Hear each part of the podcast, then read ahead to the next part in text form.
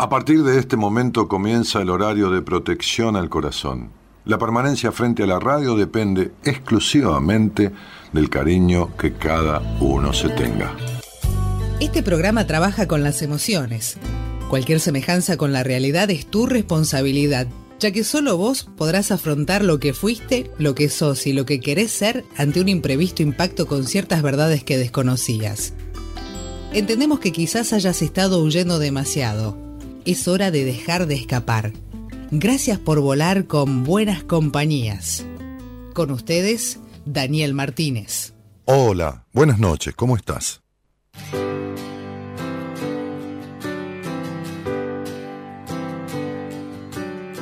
Hoy no sé bien quién soy, sé que no estoy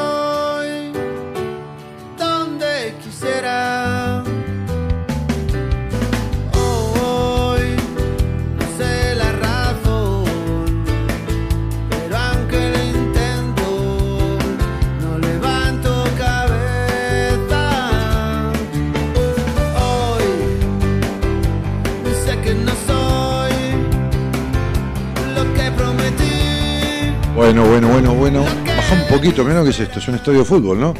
Este. Llegamos ahí corriendo, gracias por el aguante de estos minutos con. ¿Qué hiciste? ¿El himno? Bueno, este.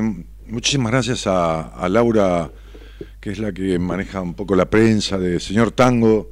nos invitó al show, fui con mi mujer ahí. un espectáculo muy foresport, muy internacional de, de- tango, que, que- es una especie de, de salón de tres pisos, tres o cuatro pisos tiene, muy lujoso todo, muy como un pequeño estadio de lujo, este, donde hay un show internacional de bailarines, de cantantes, de caballos arriba del escenario con fuego, con todo, una cosa espectacular, increíble.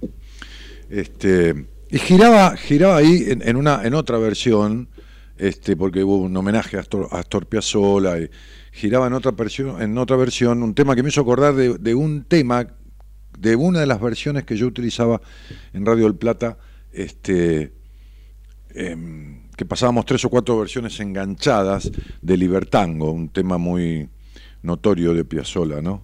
Pero por la negra, por Grace Jones, que es una versión bastante zarpada de Libertango. Ya va, mirá, mirá. Me encanta. Porque eh, Gerardo me quema tanta luz. No puedo bajar más. Bueno, hoy está más fuerte que nunca.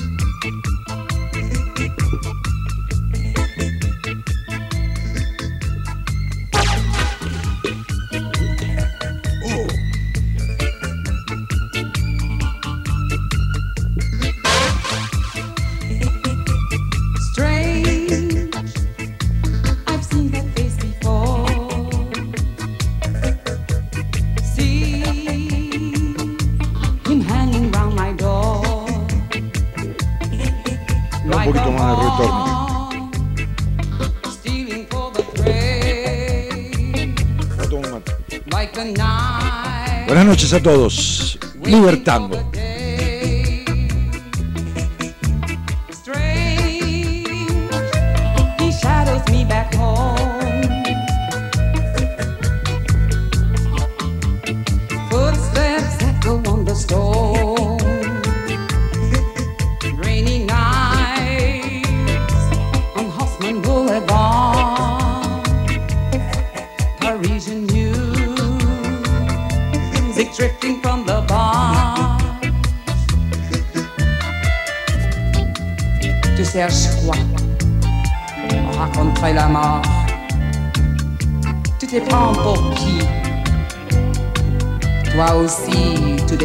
La.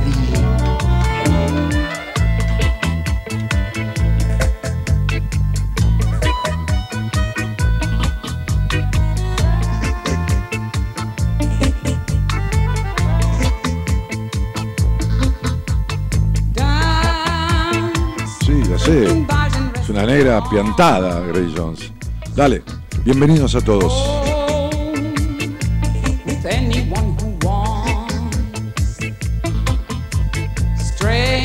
Gente saluda en el chat. de la página web de Buenas Compañías. Marianela eh, Hijona dice, Dani, es mi cumple y lo arranco regalándome el placer de escucharte. Gracias, querida. Un cariño grande y feliz cumple, buen año. Mariela Correa que saluda diciendo buenas noches. Y Analía que dice buenas noches, Dani, ¿cómo estás? Muchos que, muchos que, muchos besos para todos. Buen día, dice Cintia Lucero y Loli dice, buenas noches, Dani, acá volviendo a escucharte. Saluda la gente que se va sumando ahí en la madrugada fría de Buenos Aires, por lo menos, no sé. Me decía una paciente del Chaco que estaba con 50 grados ayer de sensación térmica. Sí. Ella no, digo, por 50 se muere, pero alrededor. Dale.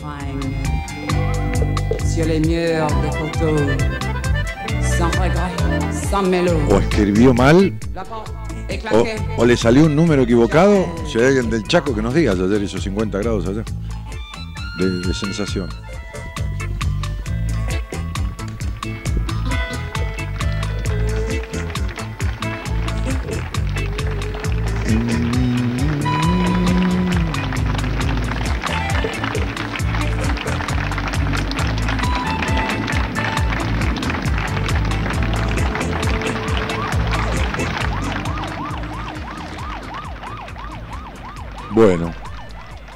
Ok. Este. Libertango, ¿no?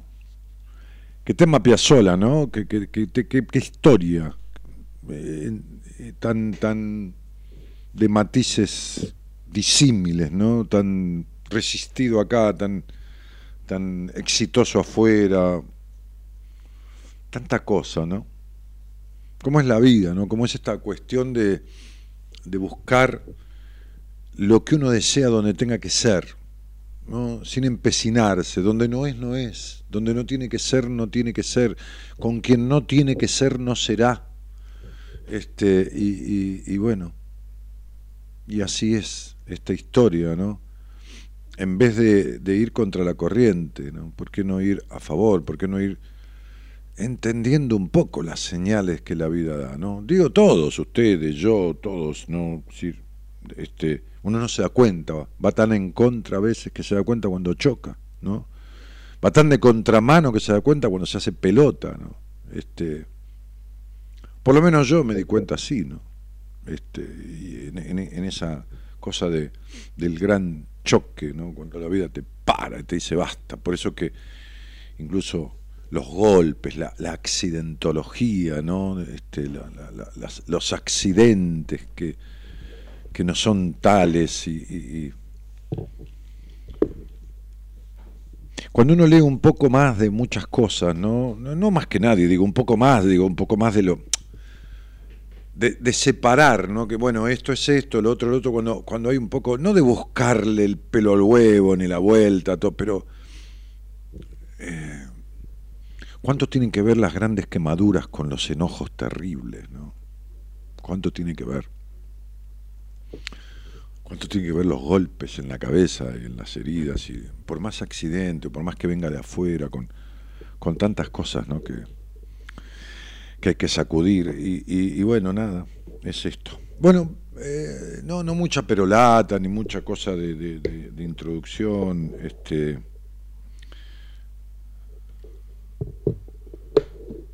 Libertango.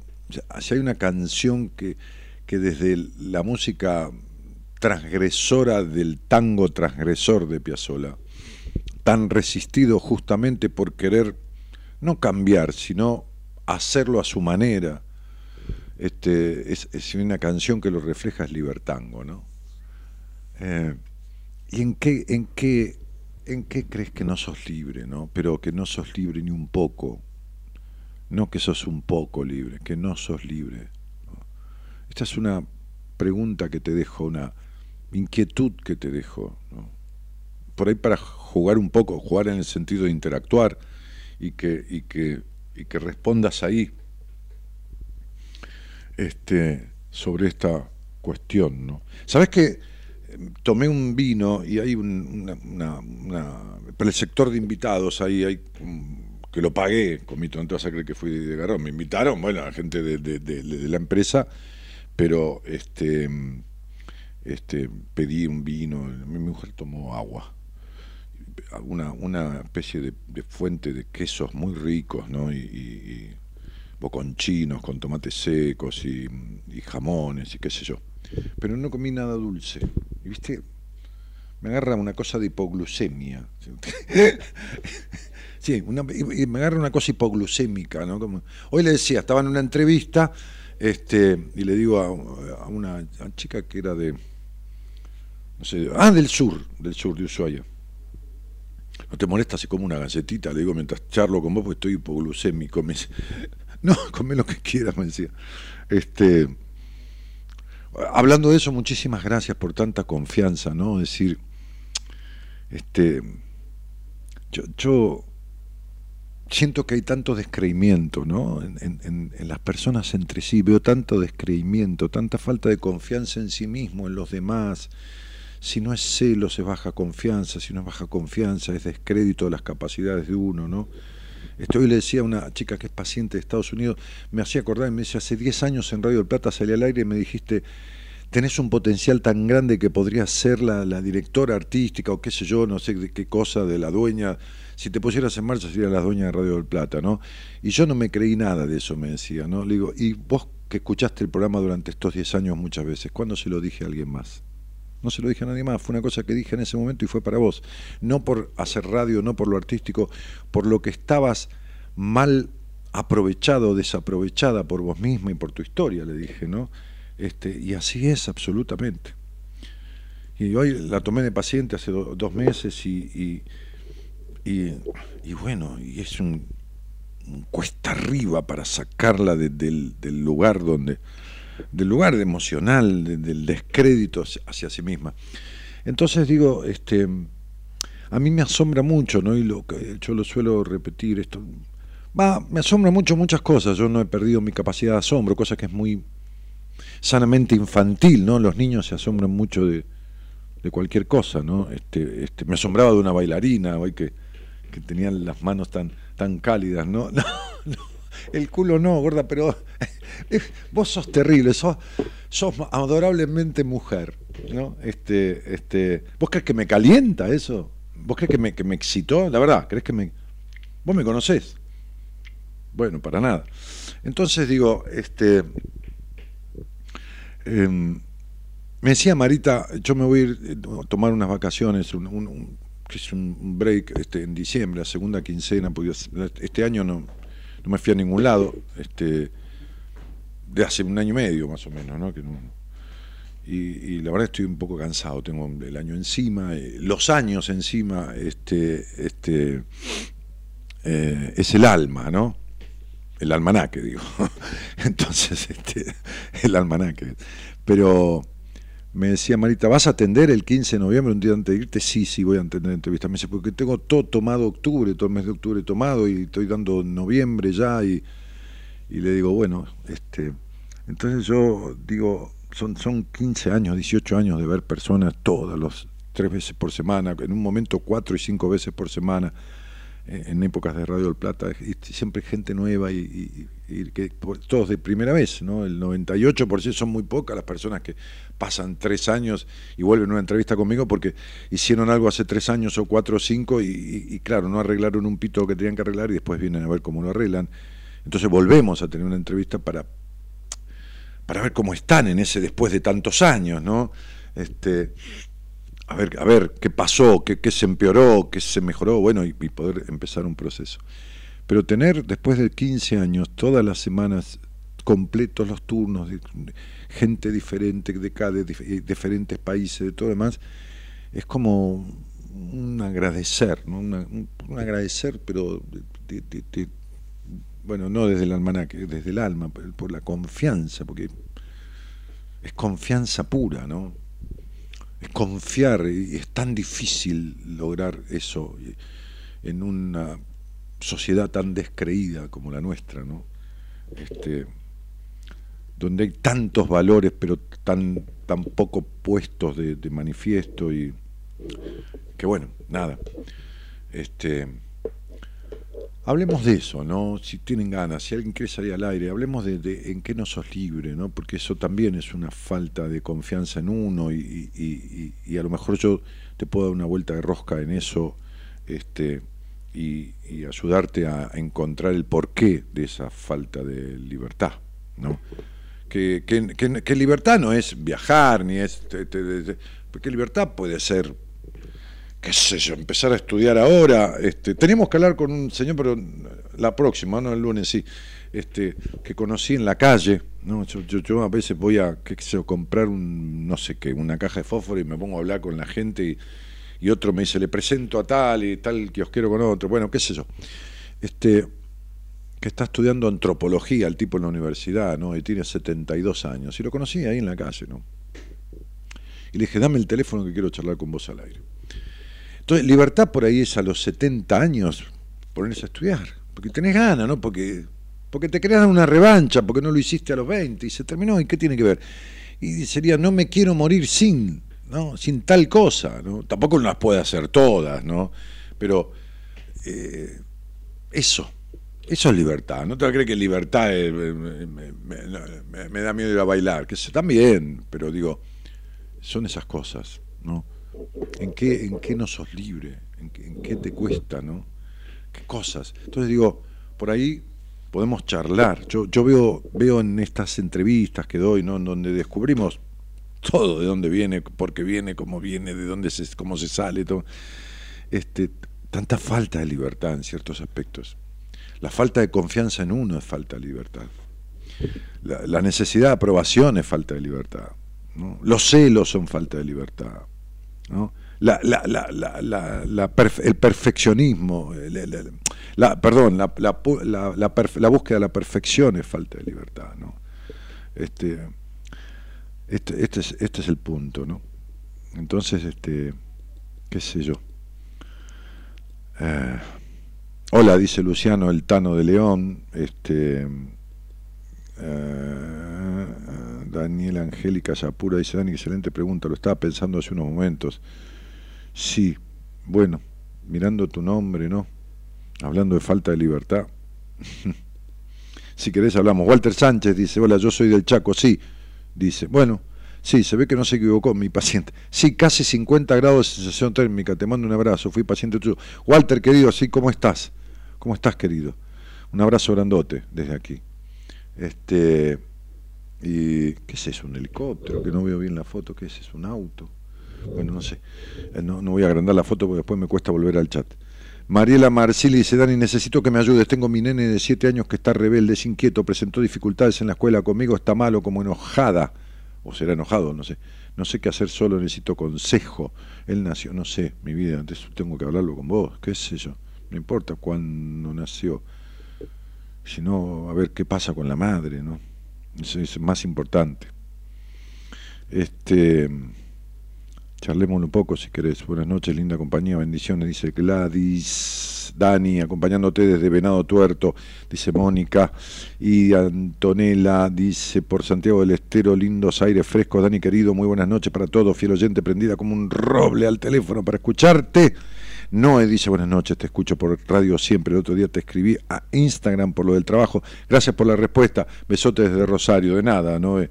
Este, sí, le contesté a Ana Clara Borsini dice Dani, buenas noches. Un placer escucharte como siempre y un placer tenerte, cielo. Elida Candia que manda un corazón grandote y Natalia Santa Cruz, que buena. Hoy, hoy atendí un chico a Santa Cruz de apellido. Buenas noches, Dani, desde el Chaco, dice Natalia. Ahí están los chaqueños. Susu Martorelli, que saluda desde el Tucu. Man, eh, fe- feliz cum La tucumana que atendí hoy, la, la de Ushuaia era tucumana. Este, feliz cumple, saluda. Zulma, Zulma, Zulmita. Zulma, mi paciente. Zulma, sí, el lunes te veo. Tenemos sesión. No, el lunes, sí, el lunes. Buenas noches, Dani, qué buen tema para arrancar, dice Zulma. Bueno, este. mm, mm, mm, Mariela que saluda, Mieldasis González, Claudio Gerardo que dice buenas noches, Padilla Elizabeth que dice Daniel, hola a todos, temazo, dice, será por lo, por Libertango, ¿no? Susana Burés dice Dani, hoy de remera, muy bueno. Sí, mirá, porque estuve atendiendo, tenía este abrigo que es como un, ¿cómo se llama esto, Gaby? Un gamulán, ¿no? No, un Montgomery. Sí. Una chalina y la pasé a buscar a ella, salí de mi consultorio y la pasé a buscar y me, me fui derecho a Señor Tango, que está ahí en Barracas, ¿no? Este, es re grande eso, ¿no, negra? Viste, viste que espectacular. Cuando estábamos entrando, yo me digo, ¿vos te diste cuenta? ¿Me conoces un poco después de 10 años de mis actitudes? Que me di vuelta y te miré. ¿Qué te quise decir ahí? Cuando veníamos por el pasillo camino a la mesa que el, el mozo nos guiaba. ¿Qué lugar? Muy bien, exactamente. Qué lugar. Una cosa impresionante. Este. Ni que me conocieras de hace tiempo, che. Sí. Sí. Este. A la gente le falta. Vos, vos que haces tus, tus, tus miradas del alma, ¿no? Este. Que lees el alma, no sé cómo, cómo cuernos haces, pero bueno, no importa. Este, un día me tenés que enseñar un poco.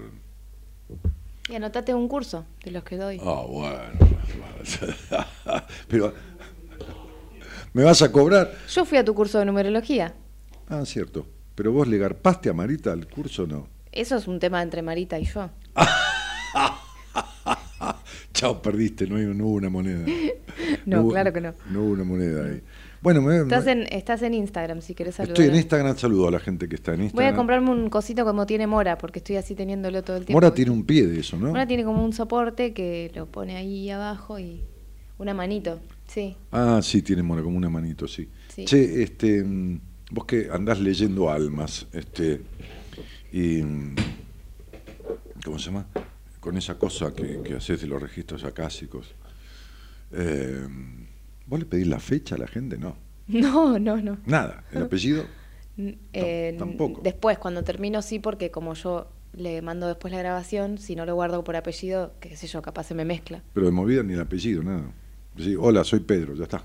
Claro. Más que bien. Claro. Bueno, ¿qué, qué ves de falta de libertad mayoritariamente en las personas? ¿A través de qué las personas están como faltas de libertad, no? A ver, perdóname la pregunta, ¿no? No, pero ¿a- ¿cómo a través de qué? Tomé- te tomé de sorpresa, ¿no venís preparada? No, porque vos... ¿Te Te- hizo mal el queso Roquefort? No, no, no. No, pero me tomo un mate. Recién yo me quería comprar algo dulce, pero no llegamos porque vos llegaste tarde. Tarde la radio, y- pero Sí. si salimos cinco minutos antes que termine Ya el sé, show. ya sé, ya sé. Tuvimos que salir antes. Estaban cantando Don't Cry for Me, Argentina. Sí. Este, Viste un señor al lado, de- en el palco de al lado, que me empezó a hablar en italiano y se creía que yo era italiano. Porque le contesto- Yo le contesto en cualquier idioma. Un día me va a hablar un chino y le voy a contestar igual en chino. ¿Eh? Sí. Chenpichan, chowa.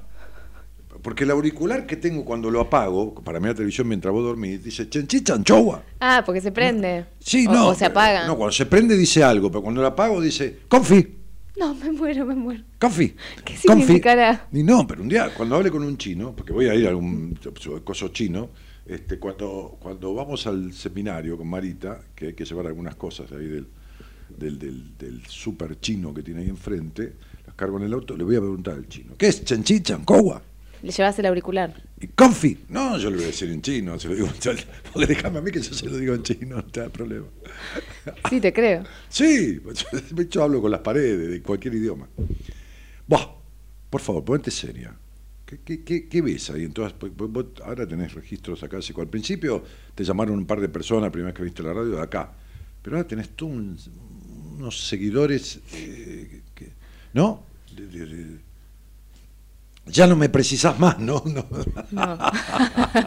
claro. No, No, no. pero- Vino un par de veces y habló de reggaetón acá y la llamó bastante personas. Pero después No, se va como haciendo una. No sé si una cadena, pero. le pasó va- algo muy loco. Le pasó algo muy loco. Una, una chica que se dedicaba a eso la vino a ver a ella. Digo, me- yo me dedico a hacer el registro. Me. Entonces ella leyó los registros y la dejó como. Y esta chica volvió a su pueblo natal, se fue a Buenos Aires y a toda la gente que atendía de muchos años se las pasó a ella. Claro, me preguntó si me. me- Vos ves como cuando vas por donde tenés que ir, la vida te, te dice, "Ah, ahí está, tomá. No, igual antes que Esto eso. fue porque te casaste conmigo, si no te hubiera pasado nunca. Pero no ¿eh? me había casado todavía Esta con vos. Bueno, pero ya habías dado el sí. La bendición que la vida te dio, vos dijiste, elegiste tan bien que te mereces un premio. ¿Vos eras el premio? Mira, yo estoy lejos de ser un premio, yo soy un galardón. Un galardón. No, pero escúchame, antes de eso. pasó algo muy loco, ¿Qué? que es que a mí me venía a ver gente por recomendación de una tal Liliana, que yo no sabía quién era, ¿te acordás? Ah, me lo contaste, pero. Entonces yo venía y te decía, no sé, vino de parte de Liliana. ¿Y quién carajo es Liliana? Decíamos, y resulta que Liliana era una oyente de acá que una vez me había consultado y, y- y- y nada, hacía tiempo. Y ¿Pero entonces cómo te enteraste? Porque vos me dijiste que por ahí era oyente mía, pero no- nadie te nombraba la nadie radio. me decía nada. Entonces yo un día conseguí el contacto de Liliana a partir de una persona que vino por recomendación de ella y la llamé para ver quién era. Y ahí me contó. Pero ¿te acordás que venía gente de parte de Al Liliana? principio y era no- todo el tiempo. de Claro, de era raro, sí, sí. Bueno, toma un mate. dale. Bueno, Buen chao. llega a ver Enrique el mate este y se deprime. Bueno, pero ¿sabes qué pasa? Es un mate hecho a las apuradas, ¿viste? Bueno. Entre medio del Libertango y el show y venir tarde.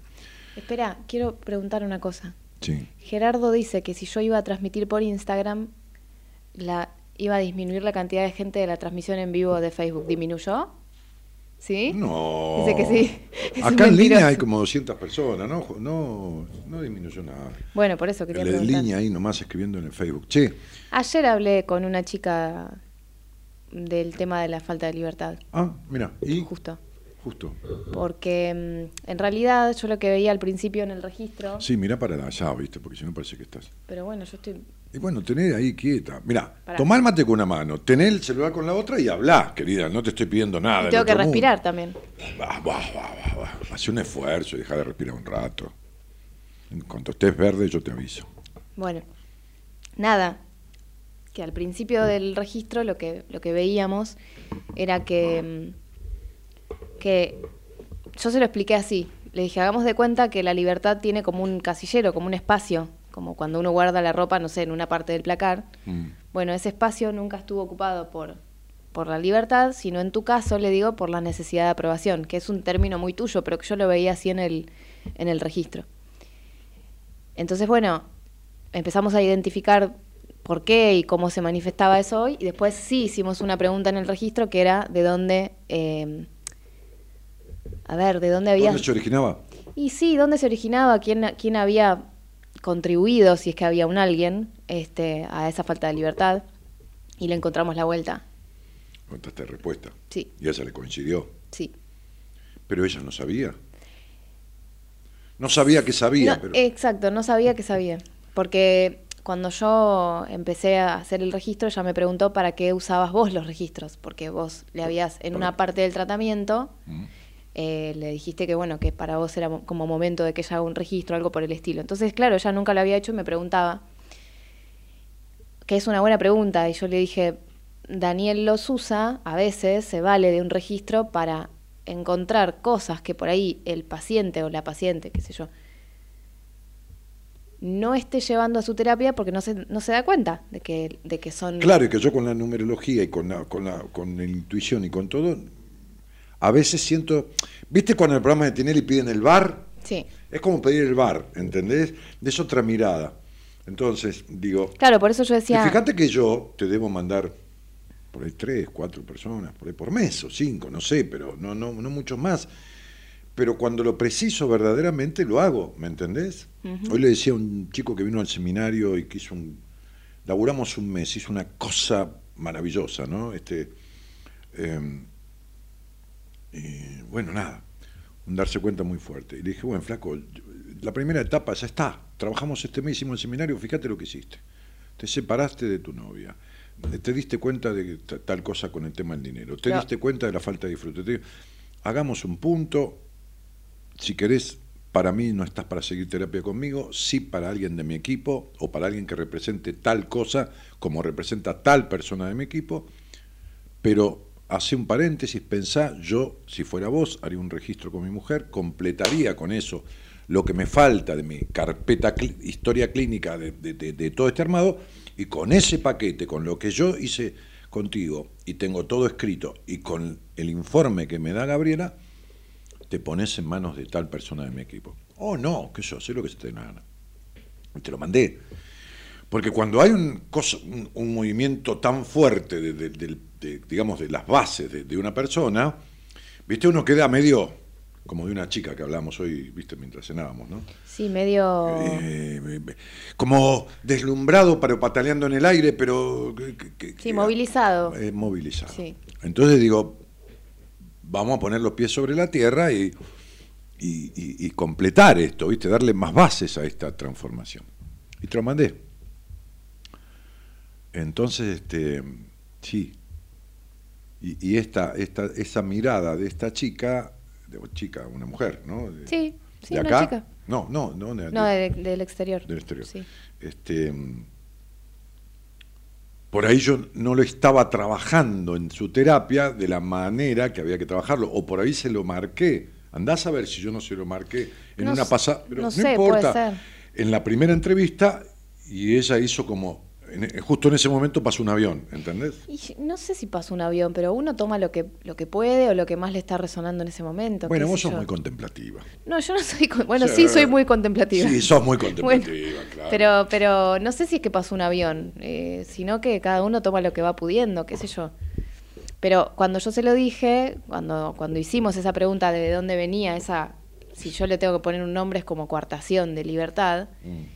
Este, que vos ponías hoy en un posteo que, que, que, mm, que la libertad está ahí disponible, pero que uno no se la apropia. Claro. Entonces, este, cuando, cuando surgió la respuesta a esa pregunta, se quedó y me dice, claro, es verdad, pero yo nunca lo había pensado así, me dice. Claro, ahí tenés. Entonces es esto de no sabía que sabía. No sabía que sabía, claro. Sí, sí, evidentemente lo tenía frente a las narices porque forma parte de su vida eh, ese vínculo que le coarta la libertad.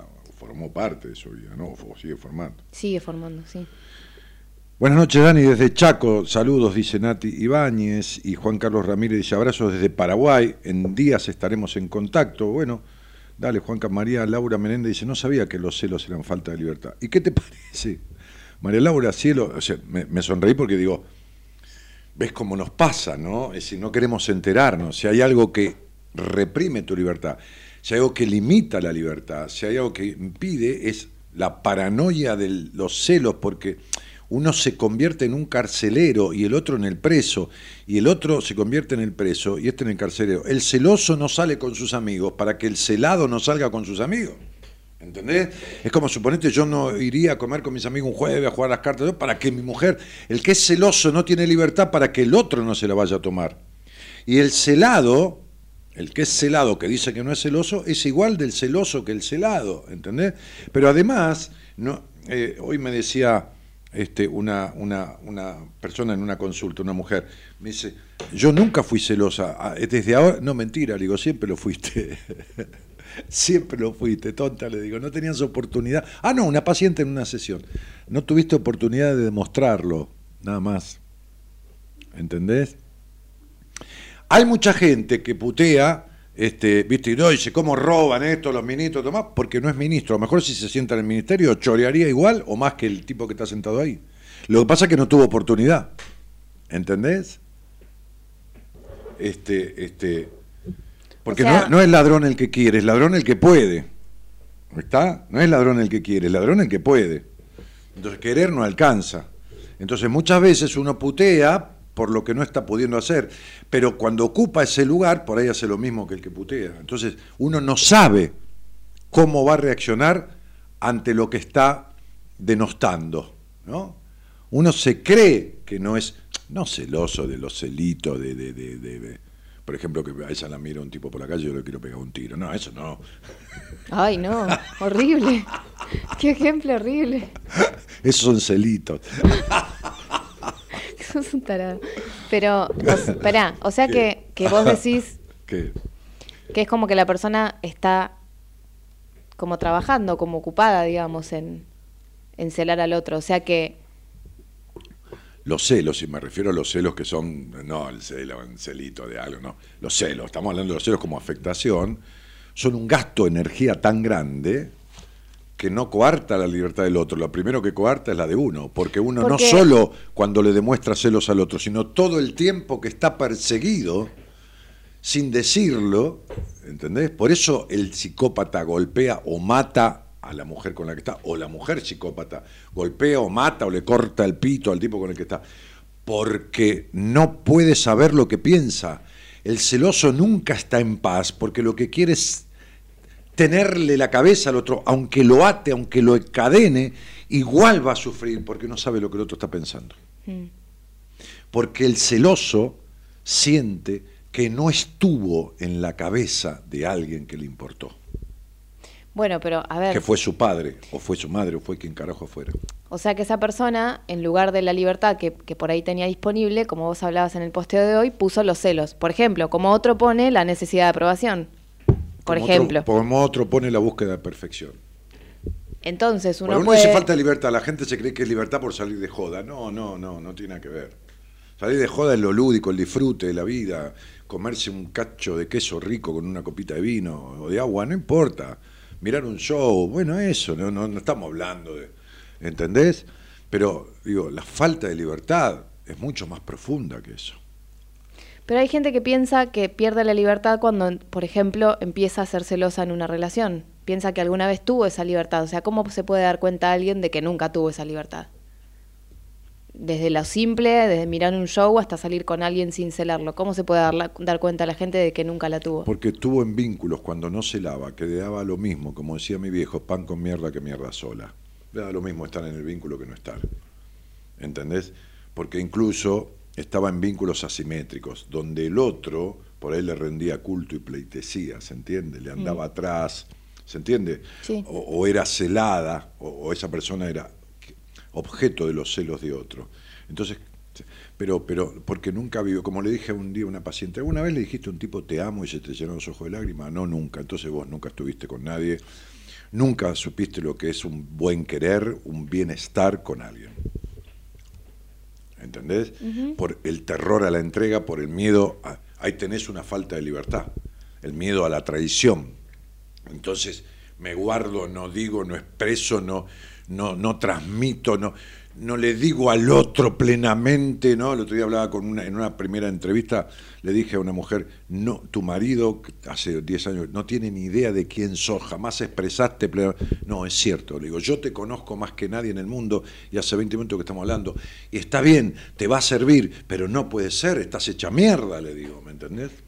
Acá hay una chica que se llama Ana que dice que quiere hablar con vos. Decí vos, como acá no figura, decí vos como... Dale, Anita. Eh, a ver, ¿está el teléfono de ella ahí? No. No, no lo va a poner en público.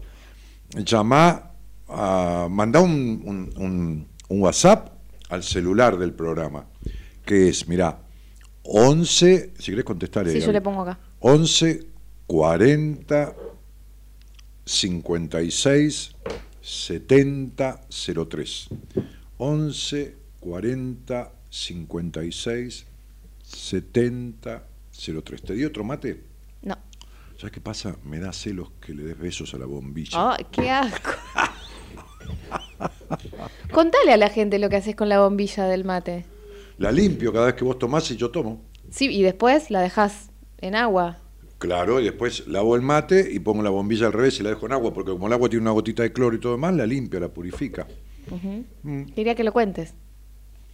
¿Qué tiene de malo? No, nada. Entonces, Nada. Acá dice, los dolores que nos quedan son las libertades que nos faltan. Nada, la frase Sí. del otro día. sí. O por algo tenía que verte hoy. Alguien me dijo que vine a esta vida a trabajar la libertad, dice Rosana. Y claro, Rosana, a trabajar la libertad y el, el- el el despegue de tu infancia de 5 o 6. Uy, qué enojada que estás, Dios santo. Hola Dani ídolo, dice Juanma. ¿A quién, a quién, a quién le dice? Me dice ídolo a mí. Ah, ¿Por qué? Hoy me dijo un muchacho, hola genio, los, los tipos tienen una onda bárbara conmigo, me quieren mucho. Sobre Sí, todo los, los eso es verdad. Los pibes jóvenes, ¿eh? 25, 30, 30 y pico de años, porque soy para muchos el padre que hubieran querido tener. ¿Entendés? Es decir, que hubieran querido tener un, un- un tipo medianamente parecido a mí como padre. Y yo Ah. los entiendo. acá hay un chico que dice, hola Dani, la libertad que me falta es a la hora de comer. Y, eh, a ver, no, no, no lo entendí mucho. No, yo tampoco. O sea, a ver, por ahí está preso de la necesidad de la comida, no, no tiene, ¿entendés? La comida es su dueña, su Sí, dueño. Como que no controla por ahí qué come o hasta dónde. Claro, puede que la comida sea su dueño, entonces cuando uno tiene dueño en la vida, no ti- ti- tiene falta de libertad. Sí, sí. Cuando tiene dependencia. Sí, la comida lo- lo controla La dependencia emocional es falta de libertad. ¿no? Acá dice, yo, El terror a ser abandonado falta de libertad. yo hago lo mismo con la bombilla, jaja, ¿por qué la limpiamos así, Dani? No, No pero. hay un- eh, Mirá, si algo sabe Gaby es que yo soy ser obsesivo del orden, ser obsesivo de, de la limpieza. ¿Qué? ¿Qué? Yo ¿Pero soy- vos por qué le mentís a la gente que te escucha? Pará, pedazo de, de- de- escúchame, de ex gorda. Ahora, ahora, voy a hacer- ahora te voy a hacer poner una foto de, de hace cuando yo la conocí. No, déjame, déjame. Mirá si no me gané el cielo yo, mirá con lo que salía, ¿eh? Mirá ¡Qué con, maldito! en qué se transformó. No, acá hay gente que dice... yo siempre fui bonito Sí. y ella ahora es bonita. Antes era. También podríamos mostrar una foto de tu papá, que era muy lindo. No, también. mi viejo tiene una pinta impresionante. Qué pedazo de.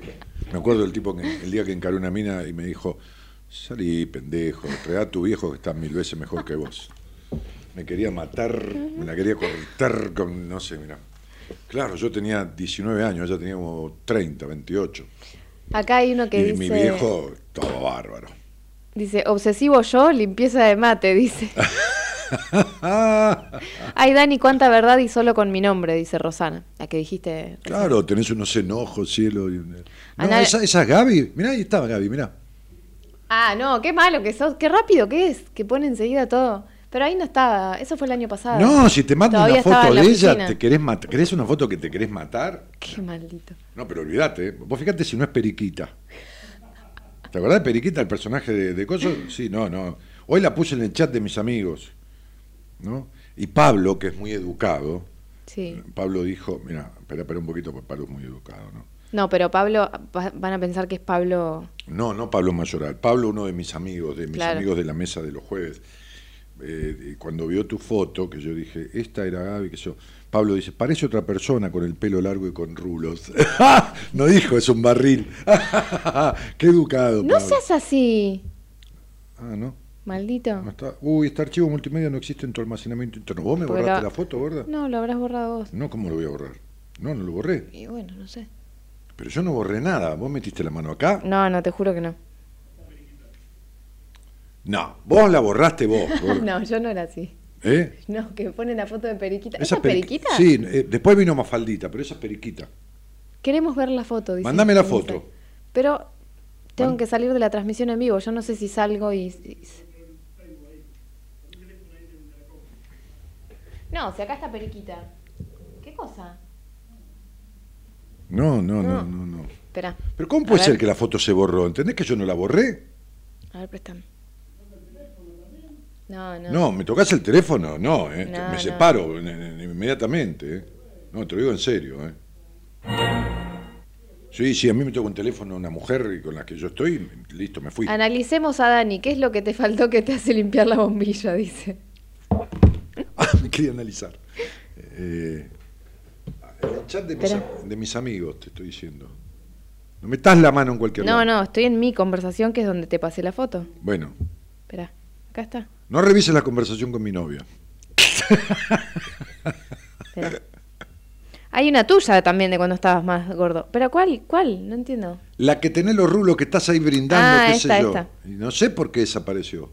Acá, ¿Está? sí. Mm, no, no, no. Si me das cinco lucas no la, no la paso. Pero cinco, ¿eh? no me vas con menos porque no negocio. Chicos, ¿cómo se nota que están casados? Dice. ¿Por qué? Se puede- hace 10 años ya que la banco, ahora me casé, pero ya. Bueno, este es Gerardo. Ahorita la paso, Gerardo. No, olvídate, olvídate. Mira, mira, mira, mira. Publicá esto, por favor, te lo pido. La libertad no es libertinaje. La libertad es ser responsable existencialmente de mis deseos, no de mis deberes. Te banco, Dani. Algún día me gustaría ir a hablar con vos, dice Alfredo. Bueno, Alfred, ser responsable de tus deberes también tiene que ver la libertad, porque vos elegís cumplirlos. La libertad tiene que ver, con elegir, elegir, hacerse cargo de las responsabilidades por elección, por decisión propia, que es la libertad. O elegir no hacerse cargo. O también. elegir no hacerse cargo, ¿entendés? Pero guarda, porque primero están las obligaciones y después las devociones en la vida. Entonces vos podés salir de joda todos los días, gastarte la guita y romperla toda, pero si tenés un hijo, adquiriste una responsabilidad y tenés que cumplirla. Porque si tenés huevos para gestarlo, tenés que tener huevos para criarlo. Entonces, después no vale que te vayas de, de joda, de pelotudeo, de putaneo, de lo que quieras, no por tu mujer, te digo, por ahí te separaste, y, y- y dejes a tu hijo en banda. Está bien, podemos decir, a ese hijo le tocó ese padre y tendrá que aprender a darse en la vida la protección que el padre no dio. Pero eso no exceptúa al padre de lo sorete que es por no asumir la responsabilidad. ¿eh? Así que ojo al piojo, porque en la vida primero están las obligaciones y después las devociones. A mí me gusta tomarme un vino, a mí me gusta salir con mi mujer, a mí me gusta ir al cine, joder con mis amigos, todo lo que quiera.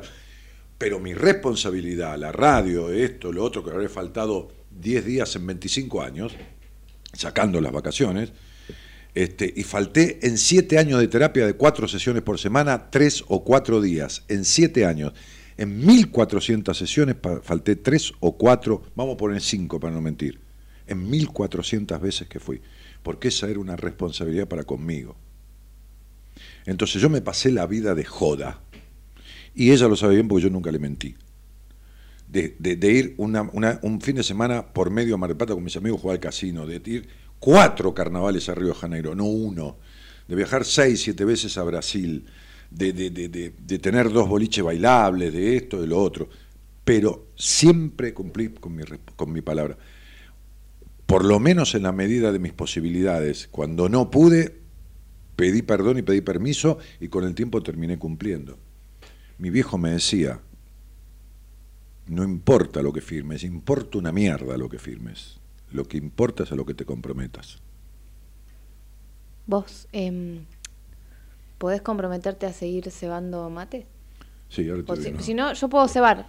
Tengo el celular, transmito por Instagram, hablo y cebo. Y debería, mirá, porque la verdad, ¿Puedo? que, la verdad que yo soy el, el- el- el- el anciano de esta pareja. Vos sos Cállate. vos yo soy un tipo que ya está Mirá. hecho mierda. ¿Qué? Mirá, mirá la foto, mirá Gabriela. Eso, eso, comito, mirá eso, por favor, mirá. eh. Con eso yo salí, la- la yo salía, la llevaba a cenar, todo. No la veo en la pantalla de ahí. Bueno, espera que les muestro acá. No puedo hacer zoom en. No, no es cuando hacía televisión, ¿eh? Ah, parece una de las chancles, sí, de, de Grande Pa. Ella hizo televisión mucho no más, mucho más Pa, chica, cuando era más chica. ¿Cómo era una novela que trabajaste? Eh, Montecristo. En Montecristo. Claro. Este, bueno, pero fíjate. Mirá, acá por ejemplo Periquita es, vete, vete Periquita. ¿Qué pasa? hay un chico que dice, hola Dani, ¿cómo estás? Buenísimo el tema para hablar esta noche. Yo siento que me falta libertad para volver a casa a la hora que se me dé la gana, por más que no tenga horario para volver.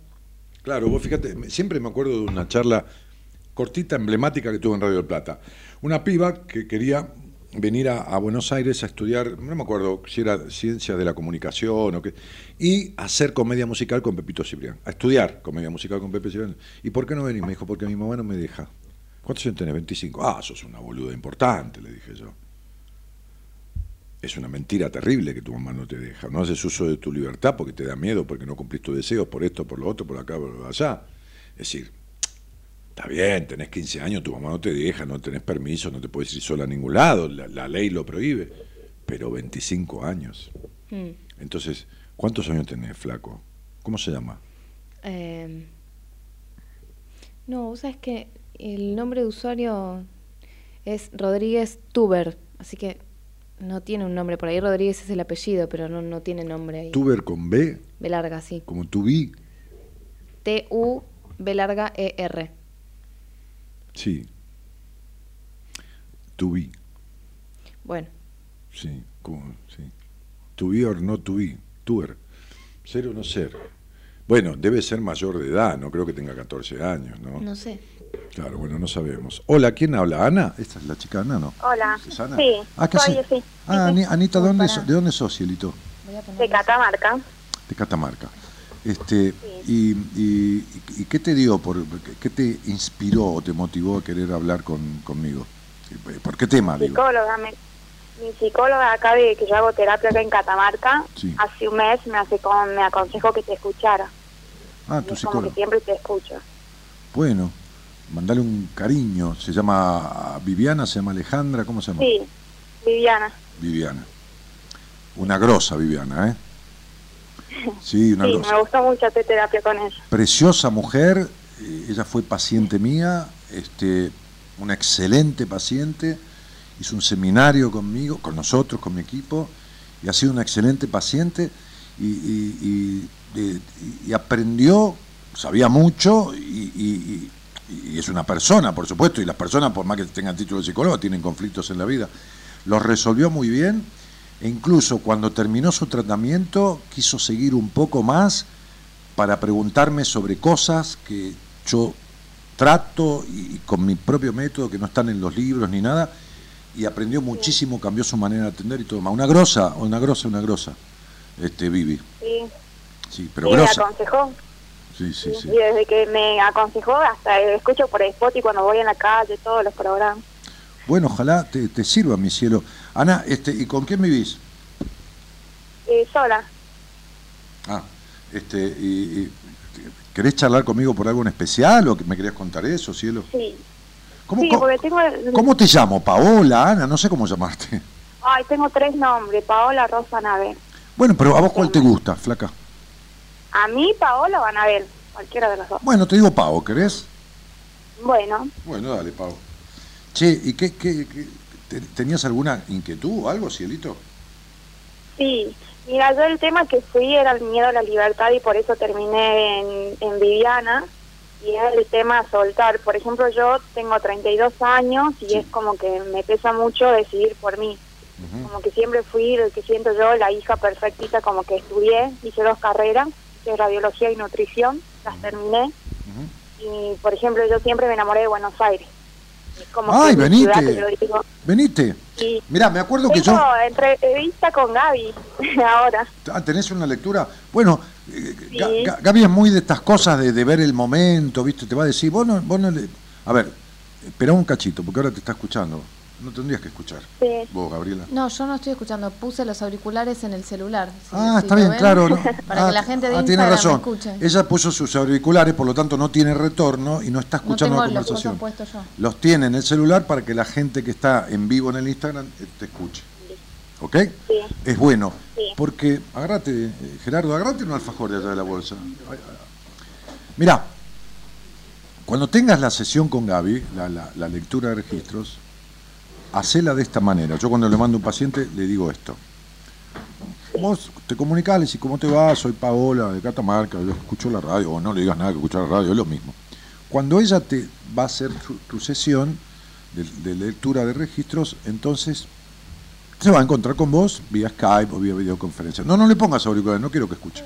Déjalos ahí, pero no, no, ahora que no escuche.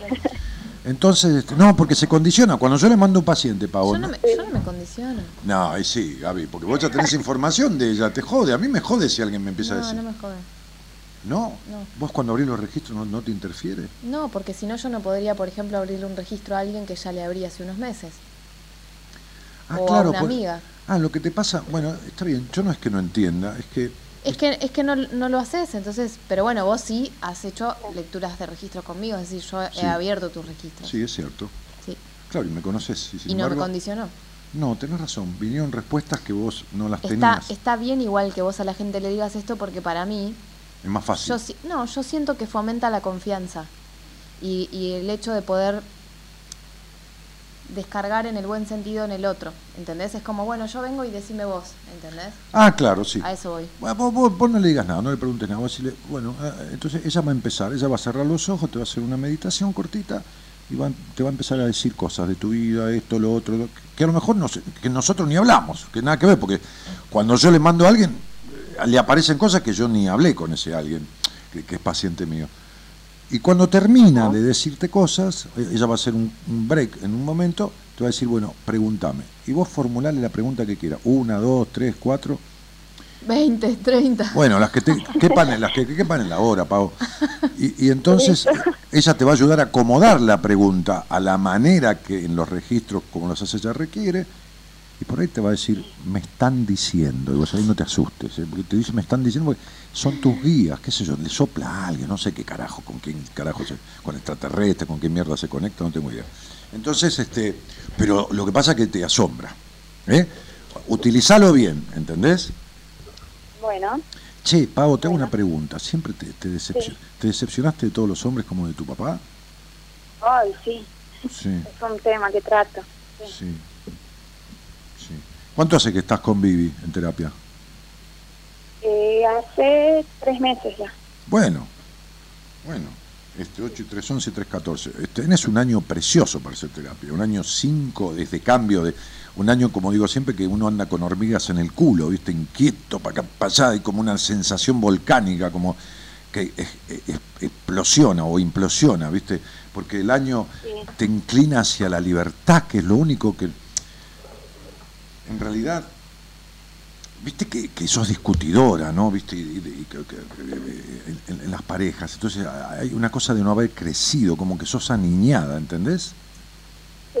Es más, me dicen nena a veces mis papás y yo me enojo, pero digo, ya no soy una nena, le digo. Y sí, Ya, ya soy grande.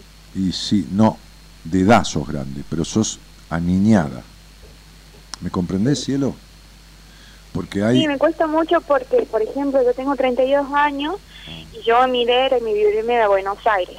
Y este año, como dije, me voy, me voy, me voy, mi mamá me puso la condición, bueno, si encontrás trabajo, te vas, pero no estés a la deriva ya haciendo nada. ¿Pero qué le importa a tu mamá? sa- Mirá, yo te voy a- ¿Mamá? te voy- ¿Qué le importa a tu mamá? ¿Qué mierda le importa? Si vos querés venir a comer arroz abajo un puente y pedir limosna en una iglesia, eh, sos vos la que estás presa, no tu mamá que te pone condiciones. A los 32 años no puede nadie ponerle condiciones a nadie para darle permiso. Es mentira, te mentís. ¿Está claro? Te mentís. Viviste en un hogar en donde era un quilombo en tu infancia. Un quilombo de tensión y presión. ¿Se peleaban tus viejos o te exigían? y ambas cosas. Ah, bueno, perfecto. Entonces, ¿qué carajo puede darle consejo tu madre sobre la forma de ser feliz a nadie si en la puta vida lo fue? ¿Entendés? Esto es como si venís a... Mira, yo te voy a contar un- una historia. Resulta que una vez había una, una chiquita de Catamarca, chiquita porque era chiquita, tenía 17 años, a poco de cumplir 18, y qué sé yo, me escuchaba y un día hizo una entrevista conmigo, qué sé yo, y bueno, nada, este, entonces eh, empecé a atender dos, dos meses o tres meses antes de cumplir 18 años. Bueno, tenía edad para que tratáramos ciertas cosas y qué sé yo, íbamos viendo. Entonces, en, realidad tenía eh, mucho conflicto. Los padres estaban separados, el padre un tipo castrador, prejuicioso, machista como la puta que lo parió, bueno. Y la madre una melancólica. Bah. Entonces ella tenía como toda una cuestión de impedimento, criada de esa manera, y entonces le empezó a picar el bicho de rajarse de ahí. Que, yo, por supuesto, le fui, eh, eh, digamos, este, este, alimentando, ¿no? O sea, entonces me dijo, ¿cómo hago, Dani? ¿Cómo hago? ¿Cómo hago? Este, total, si escuchan ahora los padres, a mí qué carajo me importa. Entonces este, le digo, bueno, mira, vamos a hacer una cosa, vamos a cumplir 18. Vamos despacito, digo, vamos, vamos despacito con tu proceso, qué sé yo. Cuando lleguen los 18, no sé, hace un par de hamburguesas en tu casa, ¿quién va a venir? Y mi padrino, mi esto, mi primo que son más grandes, mi, mi, mi- yo, mi tío, bueno, el quilombo de familia. Después se iban a tomar algo con las amigas, bueno, estas cosas de pendeja. Entonces le digo, mira, hace una cosa, vos decile a todos que no se comprometan con ir a comprarte nada, que vos ya tenés un regalito que tenés elegido y que te den lo que puedan. Si son 100 pesos, hace como 5, 6, 7 años esto, que es 7 años. ¿no? Si son 100 pesos, son 100 pesos, si son 200, si son 50, no importa, lo que puedan darte, que vos ya tenés regalito. Entonces, eh, a lo mejor le sale menos darte un poquito de dinero que un regalito. Muy bien. Los llamó a todos, los invitó a comer, qué sé yo, una hamburguesa, no importa la casa, es una torta, qué sé yo, este, y todos le trajeron un sobrecito con plata. El plan era, cuando tengas la plata, compras un pasaje y le decís, váyanse toda la puta que los parió. ¿Entendés? Bueno, la pendeja cumplió 18, le regalaron la guita, se compró el pasaje y le sobraba guita para Buenos Aires. Claro, el problema es dónde iba a vivir, porque no tenía guita para vivir mucho tiempo. Entonces había un chiquito, un chiquito de la edad de ella, compañero de colegio, 18, 19 años, que estaba estudiando y que tenía unos padres, digamos, pudientes, o por lo menos de mejor posición que los padres, que lo mandaron a estudiar a Buenos Aires y que le alquilaban un departamento, ¿entendés? Entonces, ella habló con este pibe, que era amiguito de ella, y vino a vivir a lo del pibe. Entonces ahí yo, le- le- la insté a buscarse un trabajo. Se buscó un trabajo de camarera de un, ¿viste las panaderías que tienen bar, aparte de panadería, tienen mesa para desayunar, para merendar? Bueno, en una panadería de esas. Empezó a trabajar ahí, cuando se consolidó, qué sueldo, qué propina, qué toma, empezó a estudiar la carrera de consultor psicológico, la que yo estudié al principio. Tres años se recibió, pero en el medio una señora, una clienta, que iba a tomar siempre un café ahí, qué sé yo, le tomó confianza, le tomó cariño y se le desocupó un departamento y se lo alquiló sin garantía y sin un carajo. Claro, Al final, y se le dio porque hizo lo que tenía que hacer, hermana. Por eso tus vínculos son una mierda, tus decepciones esto, tú lo otro, tu melancolía, porque tenés un vacío existencial de puta madre, porque hay un vacío de vos. No sos vos, sos la que tus padres criaron. Entonces ya regalaste la mitad de tu vida. Viste que a los 60, 64 te vas a jubilar. ¿Qué mierda vas a hacer con la otra mitad? ¿Lo mismo? O sea, a, a ver, no quiero llevar la vida que Te- llevaron ellos. Y bueno, te estoy diciendo que un pero, pueblo, pero en- no es mentira que no querés, porque es lo que estás haciendo, lo que uno quiere es lo que hace. A ver, boluda, eh, eh, ponete en onda. ¿Entendés? Hablemos como hablan los pibes hoy. A ver, bol- boluda, che, boluda, escúchame, este, lo que uno quiere es lo que hace, no lo que dice. ¿Está claro? ¿Viste la gente que dice quiero adelgazar y cada vez pesa más? Entonces lo que quiere no es adelgazar, porque no hace lo necesario. Entonces, no quiero llevar la vida. Este es tu deseo, pero el infierno está lleno de deseos. El cielo se gana con las acciones, no con los deseos. No te hablo de la religión, ¿eh? te estoy hablando simbólicamente. Entonces, ¿qué me venís a mí con lo que vos querés si estás haciendo todo lo contrario? ¿Cómo a los 32 años tu mamá te va a poner condiciones para irte? Bueno, te dejo ir, pero a la concha de tu hermana, decirle que andate vos a cagar entre los yuyos, de ahí de, de- de- de- de- del Alto Valle, de Catamarca, ¿entendés? Pero claro, eh, a ver, a los nueve años yo le dije a mi madre, mamá, yo me quiero cambiar, quiero que me cambies de colegio. ¿A dónde querés ir? Me dijo mi mamá. A Don Bosco. Bueno, listo.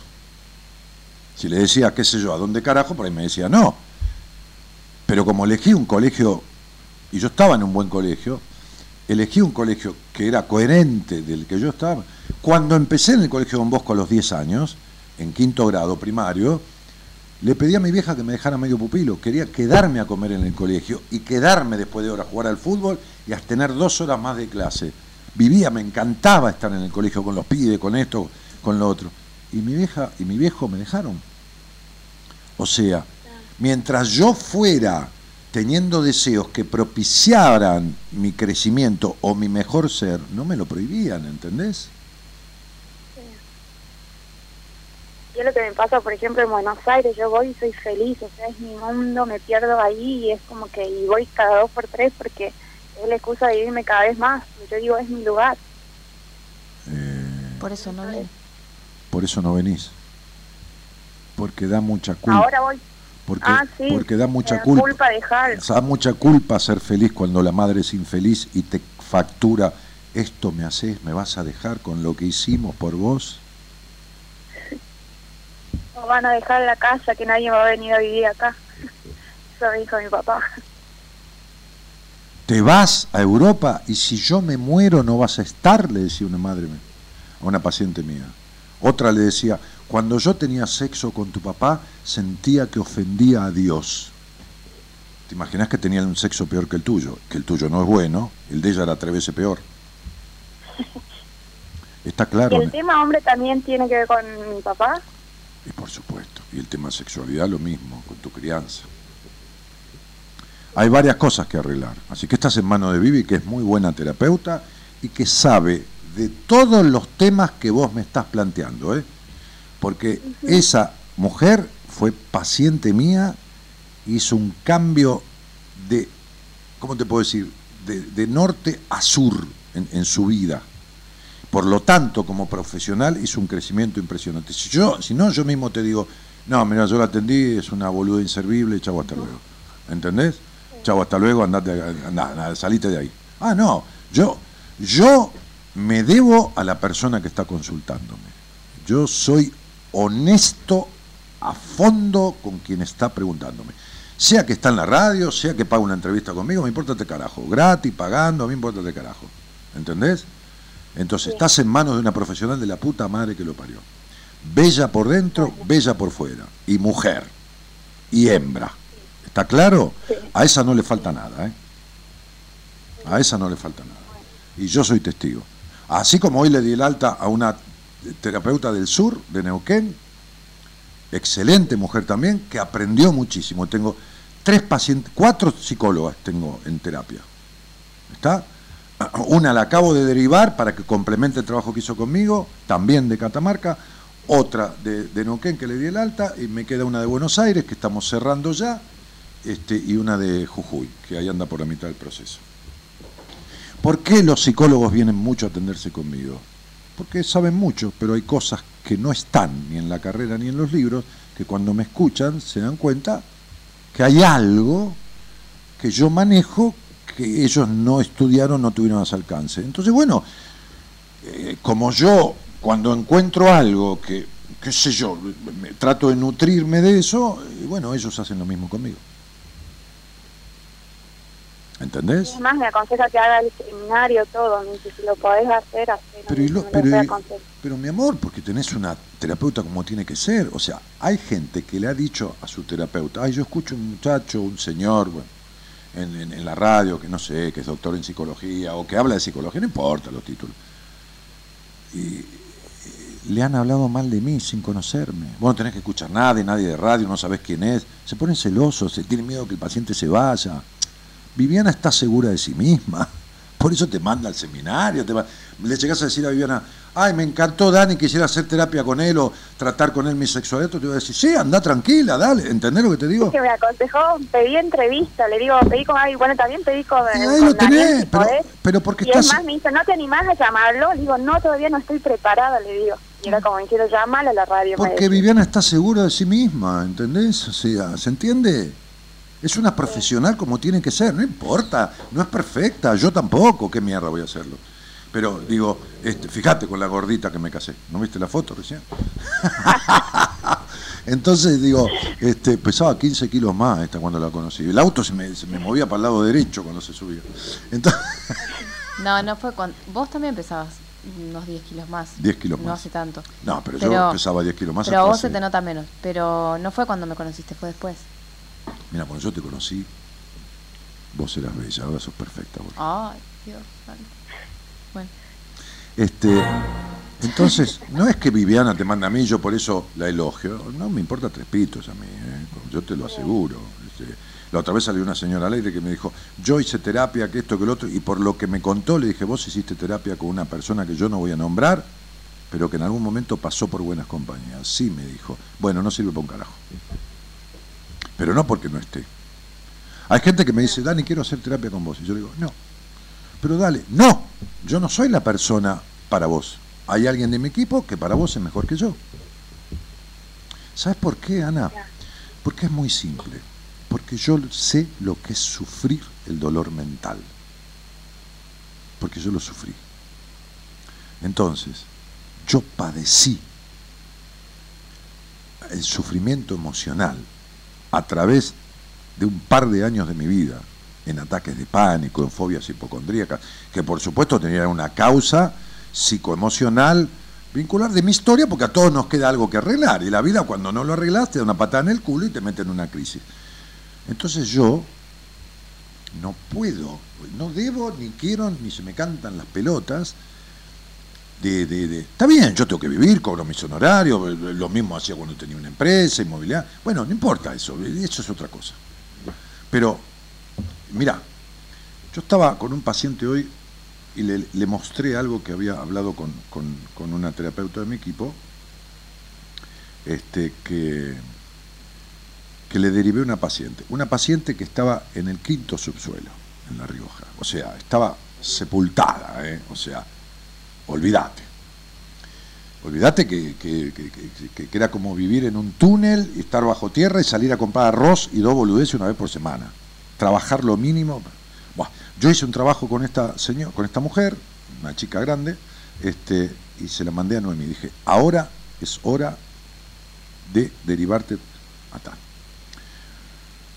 Bueno, te, leo alguna, alguna cosa. Estuvo en un congreso a la que cayó casualmente este, este, el primer Congreso Nacional sobre una especialidad que ella tiene, ¿no? Eh, técnica en- en- en- en dispositivos este, así celulares y todo lo demás. Y dice, le mando un mensaje, que una psicóloga de mi equipo me reenvía. Dice, todavía no lo puedo creer. Ya me invitaron de otros países para participar. Te cuento que me gasté toda la plata en herramientas, fue un impulso, así que ahora queda trabajar para seguir. Ya me inundaron mi celular, mensajes y solicitudes de diferentes países. Este, mirá, Dani, me dice Noemí, es la chica de La Rioja que, que- que vos me mandaste, está en un congreso en Mar del Plata, bueno. Entonces le dice, estoy temblando, le dice la piba, porque mientras estaba en el congreso la psicóloga, Noemí de mi equipo, la sostenía. ¿Entendés? Este es el laburo. Entonces, este, ella le dijo en un momento, Noemí le dijo, eh, Dani está al tanto de todo esto, que te estás comunicando con gente de Colombia, de México, de Chile, que te requiere. Muchas gracias, qué bueno que Dani sepa, dice ella. Este, al final salí del closet, es muy importante para mí el apoyo de Dani, para mí, dice, ¿no? Bueno, redundaba, estaba nerviosa, escribía. Eso es cuidar a un paciente, ¿entendés? El lunes va a venir Noemí, porque le dije, venía al aire el lunes y saquemos a esta chica al aire. Y hablemos de la importancia del cuidar a un paciente. El otro día le dije a una chica de Estados Unidos, a ver, la puta que te parió, le dije, haceme caso que yo te cuido. Y se puso a llorar. Me dijo, hace 15 años que nadie me dice eso. Entonces Viviana te está cuidando, no porque te mande a mí, ¿eh? yo no necesito, con todo mi respeto, yo no necesito de vos, ni para vivir, ni para cambiar el auto, ni para nada. Viviana te manda o te sugiere que me veas, te sugiere un seminario porque te está cuidando. Como si yo tengo un paciente y le digo a Vivi, mira, tengo una paciente. Mira, hace poco le mandé una paciente a Vivi para que le consultara un tema, que es una colega de ella, le consultara un tema, que esto, que lo otro, y el tema salió divinamente y se lo mandé a Vivi. Le dije, llama a esta mujer de parte mía. La llamé primero a Vivi y dije, ¿puedo dar tu celular? Sí, Dani, como no, lo que quieras. Hace un mes y medio, más o menos. Sí, sí. Y el Pregunta. otro día le estaba consultando porque me dolía el hombro. A mí el año pasado me dolía el hombro y este año me volvió a doler el hombro. Digo, ay, me duele mucho el hombro. Y vos ju- justo subiste una foto que ella después me manda, que, era, que eran los, dolor, los dolores que la libertad nos soltaba. Los, los dolores que nos quedan son libertades que nos faltan. Entonces estás cargando el peso del deseo de los demás sobre vos. ¿De qué costado el hombro? El derecho. Bien, el padre. ¿Por qué? Porque tu mamá dice y tu papá no te da protección. Los dolores en la espalda alta es la sensación de no ser amado. Y amado es el amor, es un sentimiento que libera, no que limita. Tu padre no tiene los huevos para decirle a tu madre, deja vivir a esta chica en paz y no le rompas más las pelotas. Tiene 32 años, no 32 meses, vieja pelotuda. Déjala que se vaya y no te metas más. ¿Está claro? Eso es no ser cuidada. Eso es no hay función paterna. Por eso nunca se sentiste ni medianamente protegida por ningún puto hombre en tu vida. ¿Está claro? O sea, yo a hablar con mi papá.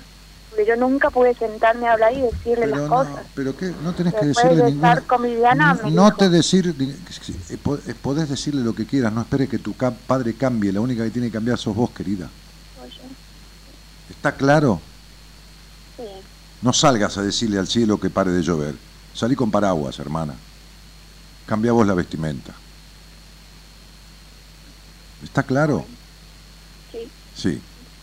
Entonces, Viviana sabe que sos una histérica. Mejor dicho, que estás histérica, porque no podés salir de entre medio de tu padre y tu madre, y como toda mina con tu afectación, te calientan los tipos que no te dan pelota. Y cuando te andan atrás, le- y, y cuando te, te andan atrás les tiras pedos en la cara. ¿Entendiste? Querida, estás hablando conmigo. Por- eso Vivi te dijo hablar con él. Nena, listo, no jodas más, te mando un beso grande. Vela, vela acá, vela acá a mi mujer y trabajá con Vivi, que es un minón, este, este, y- y- y- en todo esto. que sabe lo suficiente. Si te mando un seminario, venite, qué sé yo, haz lo que se te cante. Chao, Listo. Bueno, gracias. Chao. chao, flaca, chao. Te invitamos a viajar con nosotros con un destino en común. Descubrir lo que te está haciendo mal. De 0 a 2, Buenas Compañías, con Daniel Martínez.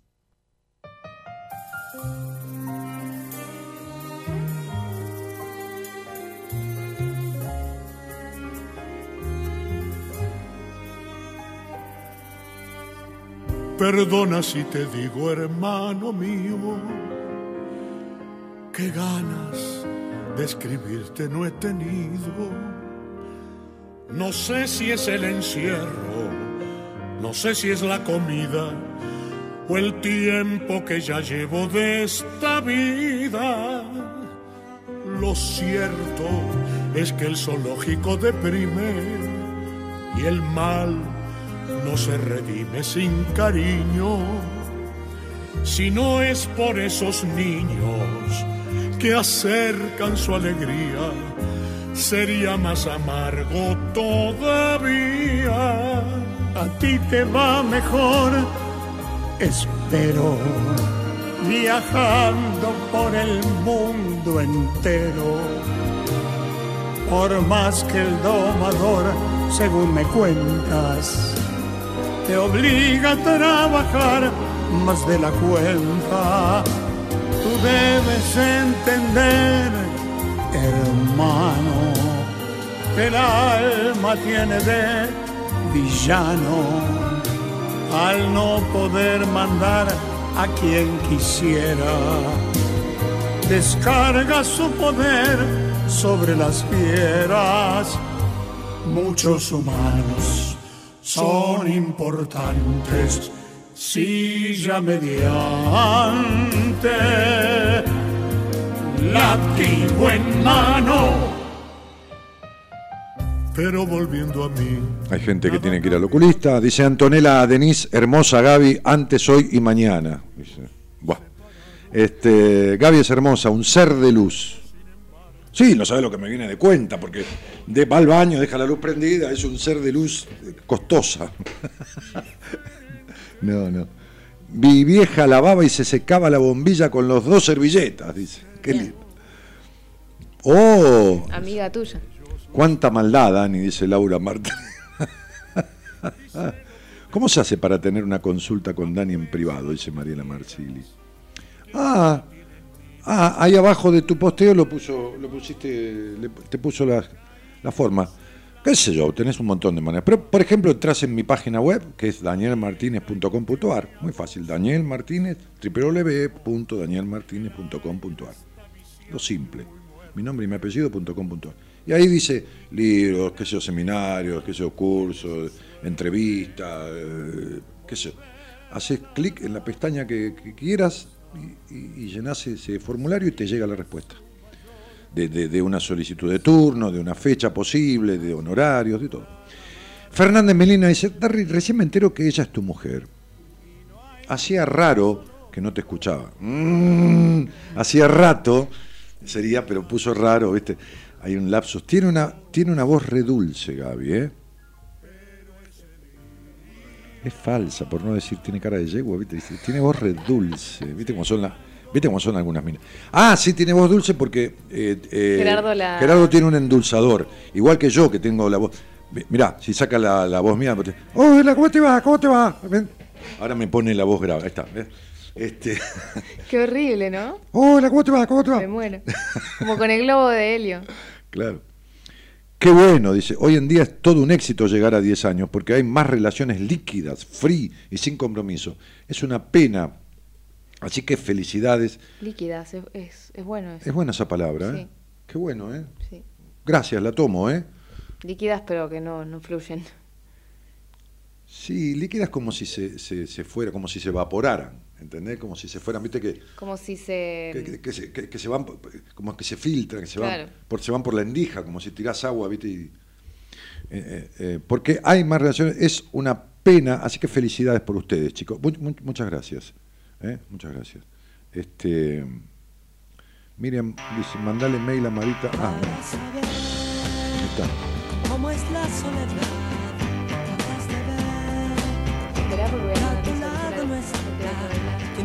Para saber cómo es la soledad, la libertad. Pero ¿cuál era el que cantaba una canción de la libertad? ¿Serrat? Sí, Serrat tiene un tema de sobre la libertad. Para la libertad, claro, está. Bueno, Virginia Carreri dice, qué genia Gaby. Bueno, ya estamos, estamos en adulaciones, en cosas que no van. Les este, pago, les pago a todos. No, no, este, que yo veía la novela Montecristo, dice, estás recambiada, linda en la foto y ahora parece otra persona, tremenda la transformación. Y, eh, eh, eh. Este, Acá, perdón, quiero decir esto. En, en Instagram hay un límite de la transmisión en vivo y quedan segundos. Así que ahora Así que va a cortar y retoma de vuelta, vuelve Eso. otra vez. ¿eh? Tremenda transformación, beso para los dos. Dani, existen los príncipes azules entonces. Gaby encontró el suyo. Mirá, por la remera azul, dice. co- Hay corto acá en Instagram. Qué poco romántica, che, qué poco. Qué mina, qué mina jodida, eh. Qué mina jodida, eh. Qué cosa. Hola Dani, a mí me pasa que mi marido va todas las noches a un, a un torneo de fútbol que organiza y aparte trabaja, o sea, no está en todo el día. Y yo este año decidí terminar el secundario y cada vez que puede me saca en cara que no esté porque no porque voy a la escuela. Me haces acordar un chiste, ¿no? Total, Viste que yo soy así mal hablado, pero bueno, resulta que el tipo se casa. Se casa, la mujer se casa con él, él se casa con ella, un matrimonio este, heterosexual, varón con mujer y mujer con varón. Entonces, vienen de luna de miel y se instalan en el departamentito que habían alquilado, todo muy monono, qué sé yo. Y él le dice, bueno, mira, negra, si volvimos a la vida cotidiana, que yo te tengo que contar algo. Dice, los lunes nos reencontramos con los muchachos de la oficina. Yo, este, este, después de la oficina nos vamos a tomar algo, ¿viste? a comer algo, nos reencontramos, ¿viste? el fin de semana no. Este, los martes tengo mesa de póker, eso sí, ya, ya, ya desde, siempre, ¿viste? Y, los miércoles jugamos un torneo de fútbol con otros amigos del grupo y comemos un asadito. Los jueves no, los jueves son los amigos de la infancia. Los jueves nos juntamos, unas empanadas, un vino, un truco, y los viernes los muchachos de la colimba, los compañeros que hicimos el servicio militar, dice, ¿no? Este, y, y listo, Eh, qué sé yo. A veces, como somos muchos en la oficina, los sábados hay un cumpleaños y somos todos hombres, viste que laboramos todos hombres en la oficina porque es una, es una empresa de seguridad. Y entonces, bueno, nada, nos juntamos los tipos. Entonces la mina escuchaba todo esto asombrada y lo miraba, ¿no? Este, y le dice, mirá, en esta casa se coge de 10 a 11, estés o no estés. Te di la respuesta, ¿no, flaca?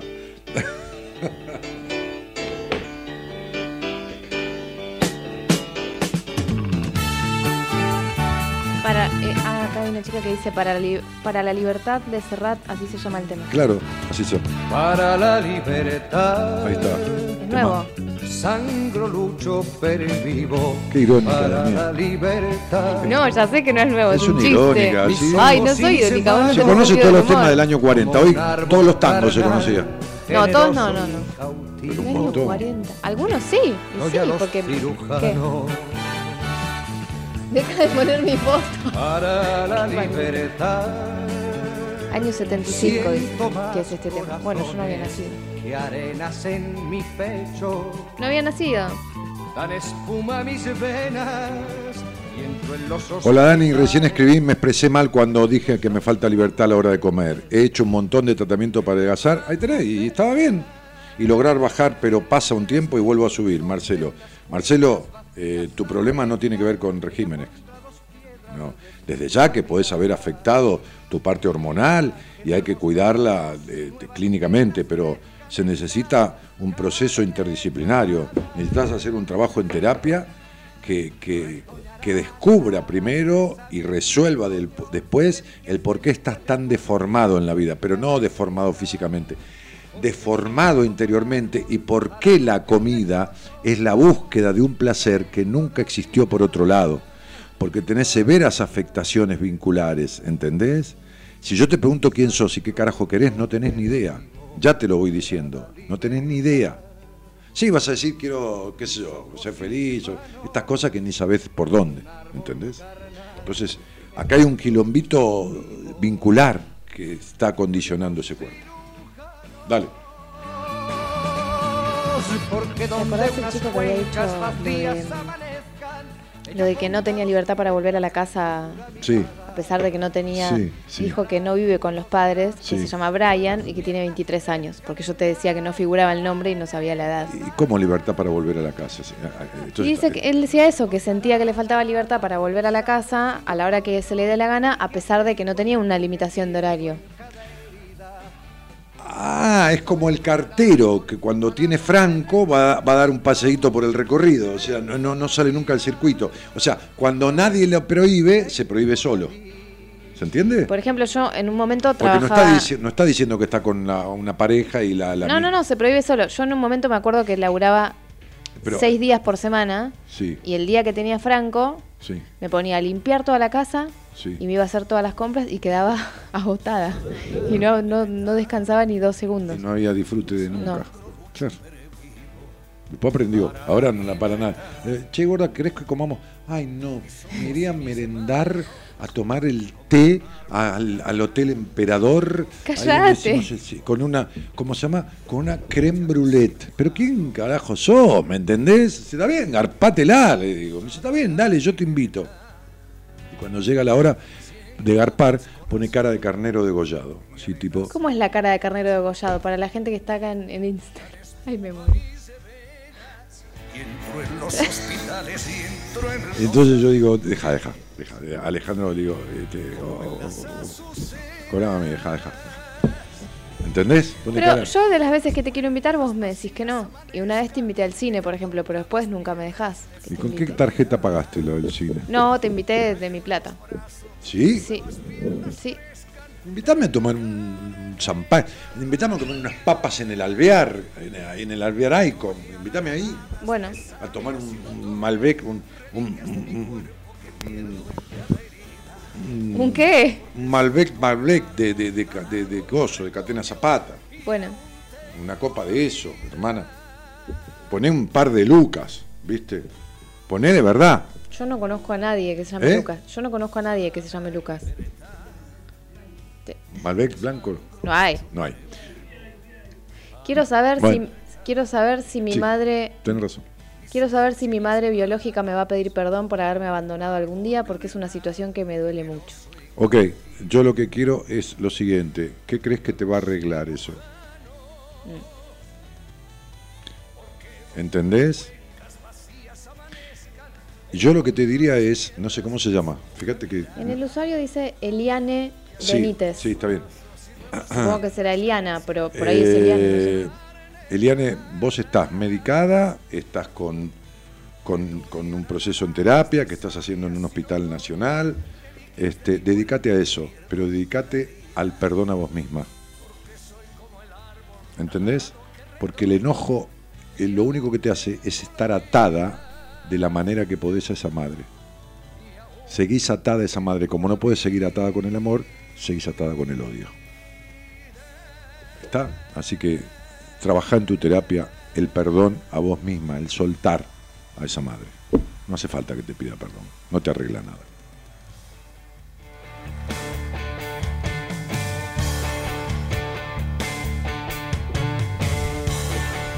Chicos, ustedes se creen que yo soy un oráculo. O sea, mirá, eh, soy de La Rioja, quiero ser libre, ¿cómo hago?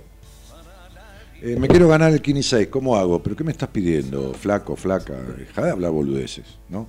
Entonces, si querés salir al aire conmigo, vamos a ver qué te traba. Que te traba, no de que tenés una traba que te hiciera un maleficio, ¿eh? Que te traba, porque en la, Rioja es una de las provincias que son todos concurrentes a brujos, si no todos, el 80%. Van a la montaña, allá hay una bruja, hay varias brujas en, la montaña, van allá y les hacen todo un laburo y se creen que con eso van a arreglar, que no arreglan una mierda, lo único que hacen es roban la guita.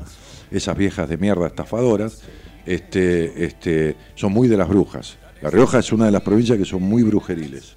Pasa, me parece que la gente pasa la fecha porque ve que otro pasa la fecha y no. No, no me digan, no me digan nada, chicos, yo con fecha no digo nada, eh, yo solo utilizo eh, todo lo que Pitágoras enseñó sobre numerología y mi propia teoría con alguien que sale al aire o con pacientes míos o en consultas privadas o con alguien que sale al aire. ¿eh? No, no digo nada por fecha a nadie. ¿eh? Así como así, esto, esto no Pasa es. que si vos decís algo con la fecha, entonces todo el mundo que nació en esa fecha es lo mismo. Porque vos no, no- estás hablando con la persona, ni sabes el nombre ni nada. O sea que en realidad es aislado. Sí. Exa- Exactamente.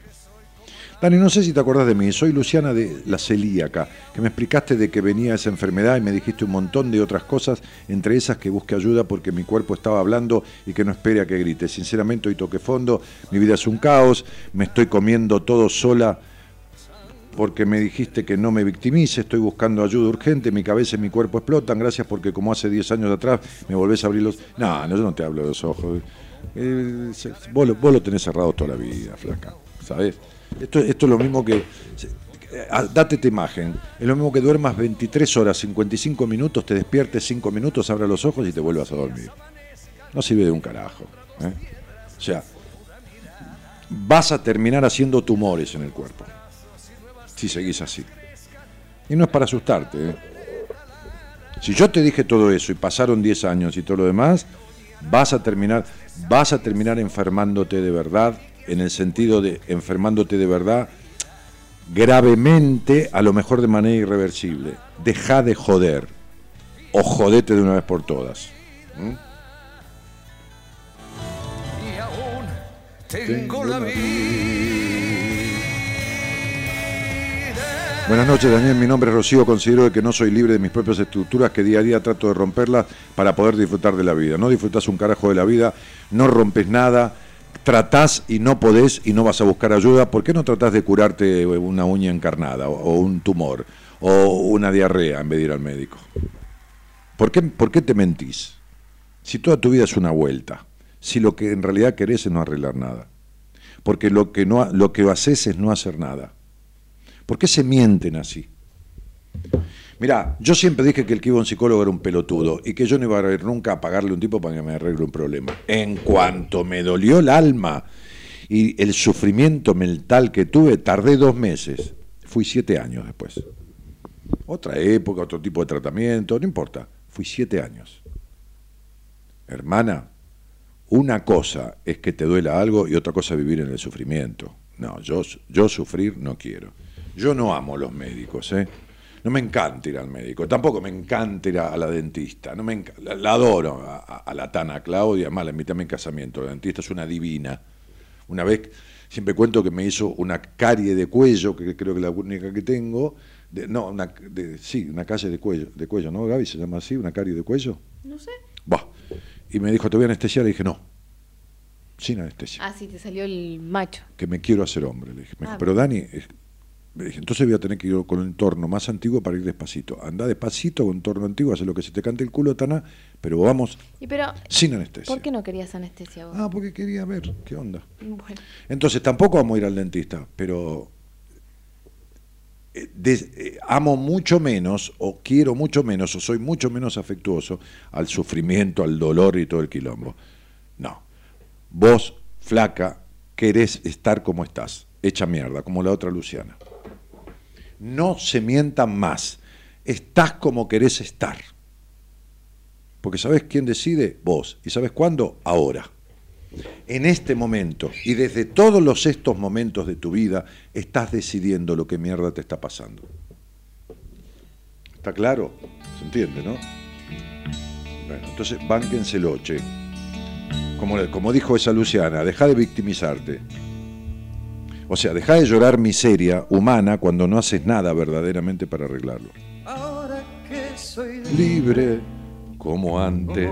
¿Sabes quién me canta esto? Juan Marcelo. Juan Marcelo. te digo el chiste. Ahora que no tengo que ser fiel a nadie. Mirá, eh. Ahora que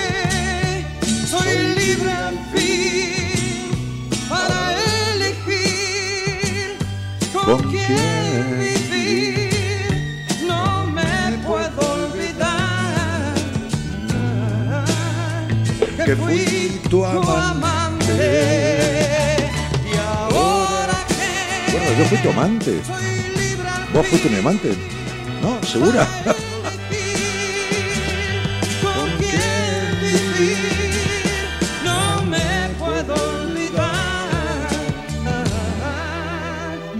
noche fui tu amante. Che, esto era cortina de una telenovela, ¿no? Sí.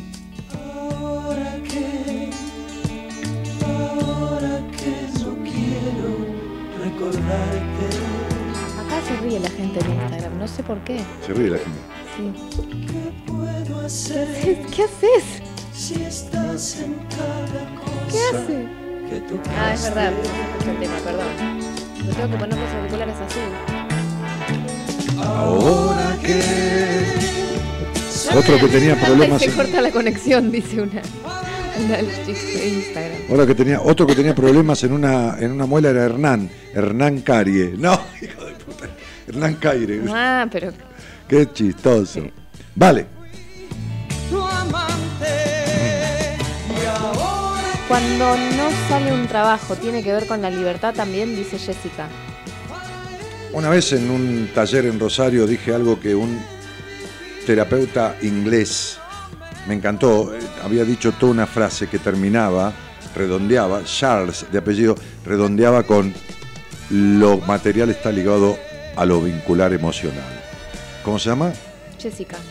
Bueno, hay cosas, Jessica, hay momentos en la vida que, como dije antes, la vida lo mete una crisis a uno para que resuelva lo que no ha resuelto hasta ahora.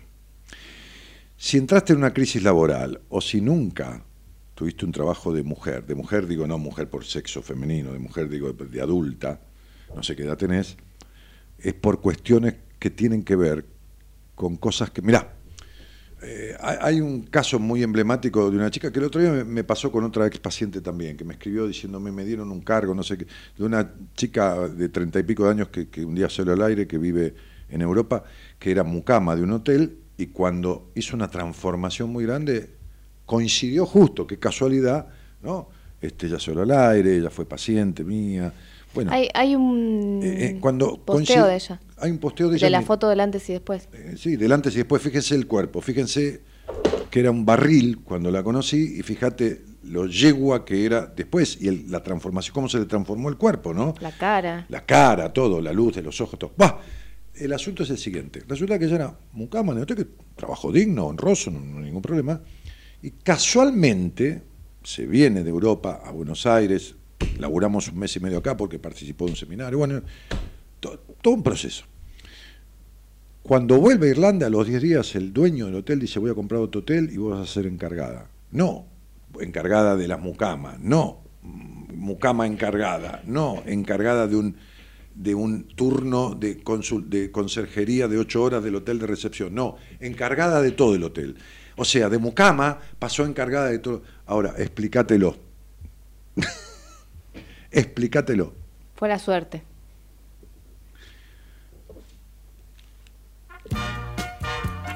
Así como eh, también tenés el tipo o la persona, como yo decía otro día, que tiene un montón de guita y se siente un vacío de la puta que lo parió. Por eso lo material y lo emocional están relacionados. Eh, acá hay un chico que se llama Rodrigo que dice que le gusta tu rosario. Ah, sí, es lindo. Le gustaba un amigo mío también de los jueves y, y le compramos uno, ¿no, Gaby? Bastante parecido. ¿Eh? Pero decirle dónde lo compramos. En- en la- lo, com- lo- lo compramos en la feria de, de Puerto Madero. No, no, ¿Cómo que no? ese no. Sí. ¿Sí? Sí. Ah, bueno. Para mí era la otra, la de Pueyrredón y Libertador. No, no, en la feria de ahí no. ¿No te, no te acordás que le elegimos un, un- un crucifijo que, que- que- que me dio otro más después y que, que Pero esta e- era una señora que después no, no apareció más? no ahí? apareció más. Y bueno, ¿qué querés Así que no sabemos si... Sí, pero hay otros otros puestos con, que Sí. tienen en Rosarios. La feria de Puerto Madero es divina porque tiene 800 rubros, los valores son, en serio digo, no importa que sea Puerto Madero, ¿eh? es una feria que está en la costanera sur, en el extremo de Puerto Madero, la parte de atrás, este, ahí donde termina Madero contra el río. Eh, yo, yo vivo ahí, pero está a tres cuadras de casa la feria. Sí. Y, y- y- y- y- y son- tienen precios recontra accesibles de muchas cosas, desde que esos zapatos hasta yo todas las flores, todas las- plantas. Las, plantas mías las compro ahí, los plantines salen 18 pesos, 23 pesos, este, o sea, Eh, Fernando, que vino al último seminario, dice, jaja, el seminario te llena de suerte, entre comillas. entre comillas, sí, sí, sí. Otro que me, te acordás lo que le pasó. me escribió una devolución, sí, lo que le pasó, sí. Que salió al aire él. Salió al aire, sí, el día que después del seminario. Sí, casualmente viajaba hasta Mendoza a visitar a los padres porque él trabaja en una empresa en Perú y el dueño de la empresa, que hace siete años que trabaja, al cual creo que habló dos minutos en toda la vida, Lo llamó por teléfono personalmente y le dijo, te va a llamar el gerente, porque el tipo tiene un emprendimiento aparte en Mendoza, aparte de la empresa que trabaja este muchacho, Fernando, paciente de, de- de micros, tiene un emprendimiento privado, uno de los dueños, de un viñedo en Mendoza. Y lo llamó por teléfono así, de una. ¿Qué tal? Soy tal. Este se quedó asombrado. Este iba en viaje. Atendió el teléfono y el tipo le dijo, quiero ver que armemos en Perú, donde vos manejás este, la terminal de nuestra empresa de transporte, un re- una representación de mi, de mi bodega. Dice, no, y no puedo creer, dice, era eh, el domingo a la tarde llegué del seminario, el domingo a la noche salí para Mendoza, y estaba en viaje y me pasó esto. Sí, claro. ¿Cómo para Mendoza? Sí, que él se iba para Mendoza a visitar a los, a los- a los- Ah. a los padres, están los padres allí, el hermano, qué sé yo. Este, esas cosas suceden cuando uno se mueve, se mueve del lugar emocional donde estaba, ¿entienden? A ver, esto es una manera de decir, viste que uno dice, estoy podrido de divertirme, ¿no? Bueno, estoy podrido en el buen sentido, digo, pues yo soy mal hablado, de ver eso. En las personas que hacen... Colmado, podríamos decir. Sí, colmado. Entonces sería, y estoy podrido, o sea, colmado, de decirle a las personas hace 10 años cosas y que necesiten reventar para decir estoy abriendo los ojos. O sea, no, no voy a hacer un carajo, estoy abriendo los ojos. O estoy tratando de, qué sé yo, para hacer fe. ¿Qué tratando? Estoy en tratamiento, un poco trato, otro poco miento. Préstame, espera, te quiero leer una cosa. Acá hay una chica que dice que cómo haces para acordarte de, de todo, que ella no se acuerda lo que le pasó hace 10 horas. Ah, bueno, qué sé yo. La verdad que no es una virtud. Llamalo que es un don o una capacidad con la que viene esta vida. Es como cuando me dicen, uy, qué voz que tenés, porque yo no hice nada por esta voz que tengo. Qué sé yo. Hay cosas en las cuales me, me, me- qué sé yo, me- cultivé o traté de aprender, o, y hay otra que la aprendí a los golpes. No sé, me acuerdo. Pero una de las cosas que me pasa es que, me, presto mucha atención. Yo, yo escucho de verdad a la gente. No quiere decir que me pueda acordar de, qué sé yo, no sale una persona y dice, ay, yo te hablé hace 10 años, ¿te acordás que te- yo comía ensalada de fruta? Y qué sé yo, ¿viste?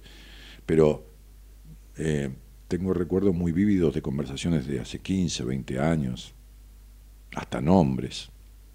Sí, me ha servido mucho para mi profesión. El otro día en el seminario había un ex paciente tuyo que fue, te- eh, fue paciente como hace tres años.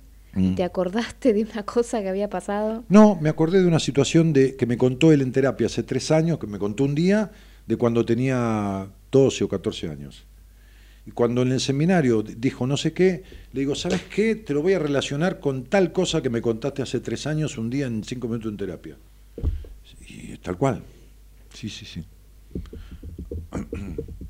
Además, van al seminario todos y yo la primera noche, me acuerdo, ya cuando llegan a la noche, ya me acuerdo del nombre de todos, de cada uno, de todos los que van al seminario. Te- te- hoy me pasaron una cosa, Sí, yo como digo siempre, yo soy bastante boludo por un montón de cosas, pero hay algunas que me las rebusco. hoy me pasaron una cosa que me la copiaron, que no sé de quién es. O sea, no, como que me copiaron y pegaron un texto, pero me gustó. Que dice palabras y frases que dejan ver tu miseria interior. Ah, mira qué bueno. La primera dice voy a tratar. Ah, bueno. por ejemplo. Ves que yo siempre, fíjate, ves que hay cosas que uno no lo hace de inteligente ni de sabio ni de nada, lo hace como si le soplaran. Siempre, siempre que alguien me dijo voy a tratar, dije cagamos. Y sabes qué le digo, trata de pararte. Entonces se para, le digo, no, no, eso es pararte, trata de pararte. Entonces se sienta, le digo, no, trata de pararte. Entonces tratar de pararte es hacer un envión y quedarte a medio camino. No es ni parado ni sentado. Bueno, eso es tratar, es no hacer ni una cosa ni la otra. Hay otras. Decilas. Hay otra, por ejemplo, que dice eh, yo espero. Ah, yo espero que algún día. Sí, sí, esa es otra. Otra dice di- ¿Sabés quién espera, no? El niño. El niño siempre espera. Porque el niño no da nada, tiene que recibir todo. Claro, es así, no tiene por qué dar. No, porque lo único Claro. que tiene. Por eso, por eso a partir, No, por, por eso a partir de los tres años que empieza la etapa anal, muy sabiamente Freud, el niño lo que puede dar es la caca. Y a veces los chicos no van de cuerpo, Claro. pues están enojados y retienen la mierda. ¿Entendés? La mierda que se les produce de sentimiento por sensaciones de carencia o lo que fuera. O a veces se recontracagan encima todo el tiempo, que es recontracagarse en los demás. Mm. Utilizan la caca como mecanismo. O esto de yo espero que un día, no sé, se solucione. Sí, sí, sí. Em, No, la otra es yo espero que Dios me ayude, yo quiero, espero que Dios se acuerde de mí. sí. Sí, sí. Hay otra que dice, di todo. Sí, sí, mentira. Esa, esa es la que más miente. Esa es la que más miente. Sí. No, esa es como cuando cerré el Congreso Nacional de Reiki en Santa Fe. Me invitaron a dar, a, a dar una charla, ¿no? Entonces, claro, como yo dije que iba a ir, bueno, un tercio de teatro, había 400 personas, ponerle 100, ciento y pico de personas, eran oyentes del programa. Yo dije una semana antes que iba a ir, fueron. No sé si había que sacar entrada, no tengo idea. Yo, yo no, simplemente fui invitado a ver la charla de cierre del Congreso Nacional de Reiki.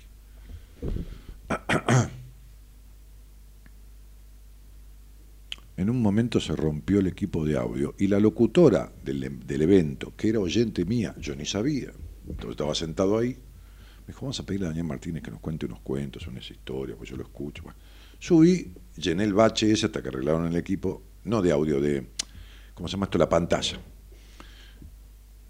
Entonces al final yo tenía que dar mi charla.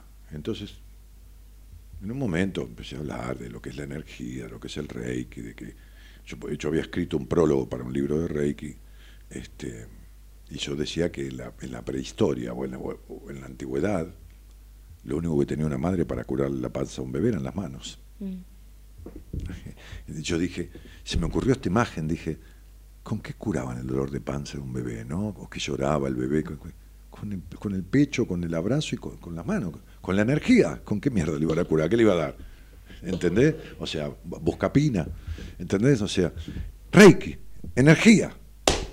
Entonces le empecé a hablar de lo que es la energía, la energía de esto, la energía del amor, la energía de la libido, la energía sexual, no genital. Entonces dijo, entonces le digo, ¿de qué quieren que él hable? ¿Alguien me quiere hacer una pregunta? Sí, hablanos de qué pasa cuando una se entrega. ¿Se entrega? ¿Qué se entrega? Dije yo. ¿De qué, me están hablando?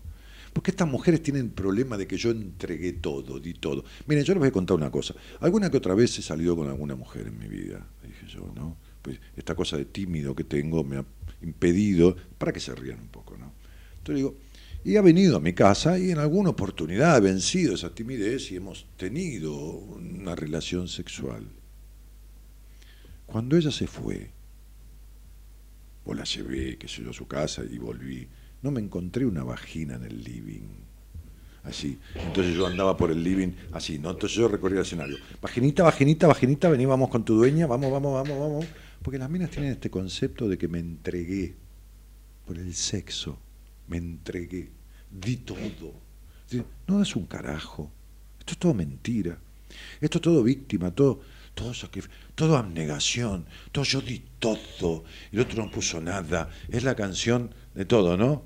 Eh, el tipo que dice, y en la medianoche, en la madrugada, me quité la vida para no matarla. Yo puse el fuego y ella no nada, y anda a cagar. Eso es una mentira. Yo di todo, es una mentira. Salís al aire y yo te demuestro. Me decís solamente el nombre, la fecha de nacimiento, vos ni hablás. Y yo te digo exactamente. No es que vos estés mintiendo a propósito. Pero pará, Te digo exactamente que esto es una flagrante mentira. pero salió de lo que yo te estaba leyendo, ¿eh? no fue una No, persona. no importa, quién sea. Ok, quien se siente identificado. Claro, con esto yo di todo. Sí. Noche, tú que sabes de todo era, ¿no? Que esa canción es divina. Hay otra que dice, si yo no lo hago, nadie lo hace.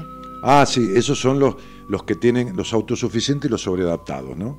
Este, y- y que sería, so- soy, eh, ¿cómo se llama esto? Soy este, imprescindible. Escucha. Tú que sabes de todo, dime cómo es el amor. Ella, ella Ella es un poco celosa y también cariñosa y no sabe por qué. Dile por qué sale la luna. Dime cómo se hace el amor. Espectacular estos temas del año. ¿Sabes cómo apretaba con esto yo? Que nacen las flores, porque vuelve la luna. Debía tener 16 años, 17. Y bailaba. Ahí, chic to chic. Callada, dulce callada. Espera ser amada. Espera. Espera. Ahora. Debe llegar al amor ahora. Sabes que ya. Eso. Es hora, dale, nena, seriedad. Acá hay alguien que se fue para el otro extremo porque dice concepto di todo, muy muy mi yo anterior, ahora no doy nada. Claro. Sí. sí. Lo mismo. Esto como lo que dicen, no, mira, yo ya me cansé, este, yo no confío más en nadie y yo no quiero enamorarme más. Esa, o es el que primero caga. En un momento le tocan el hombro, se da vuelta y se meó. Ay, no. Sí, sí, claro, sí, sí, sí.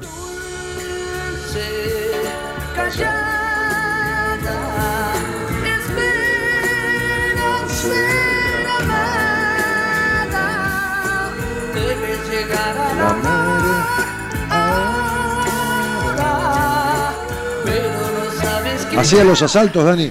No. Eh, mi primer baile así de, de- cumpleaños, que, a ver, que era como una. Fue en la casa de Guillermito Walk, que después, cuando armamos una banda, él tocaba primera guitarra, yo tocaba teclados. Cuando fuimos un poquito más grandes, cuando teníamos 15, Guille cumplía eh, 10 años, yo tenía 11, y ahí en la terraza había unos sándwiches gaseosas, que sé yo, una especie de que llevábamos un par de cosas, y ahí Como un asalto. Sí, como un asalto, ahí con Miguelito, este, Miguelito uno de la cuadra, este, nos enganchamos a, a- a- a- a dos chicas, Que seguro se llamaban. una Patricia, este, y le dijimos que ella elijan, elíjannos, le dije, claro, 11 años, elíjannos, que ellas eligieran, ¿entendés? Nos queremos poner de, de novio con ustedes, elíjannos.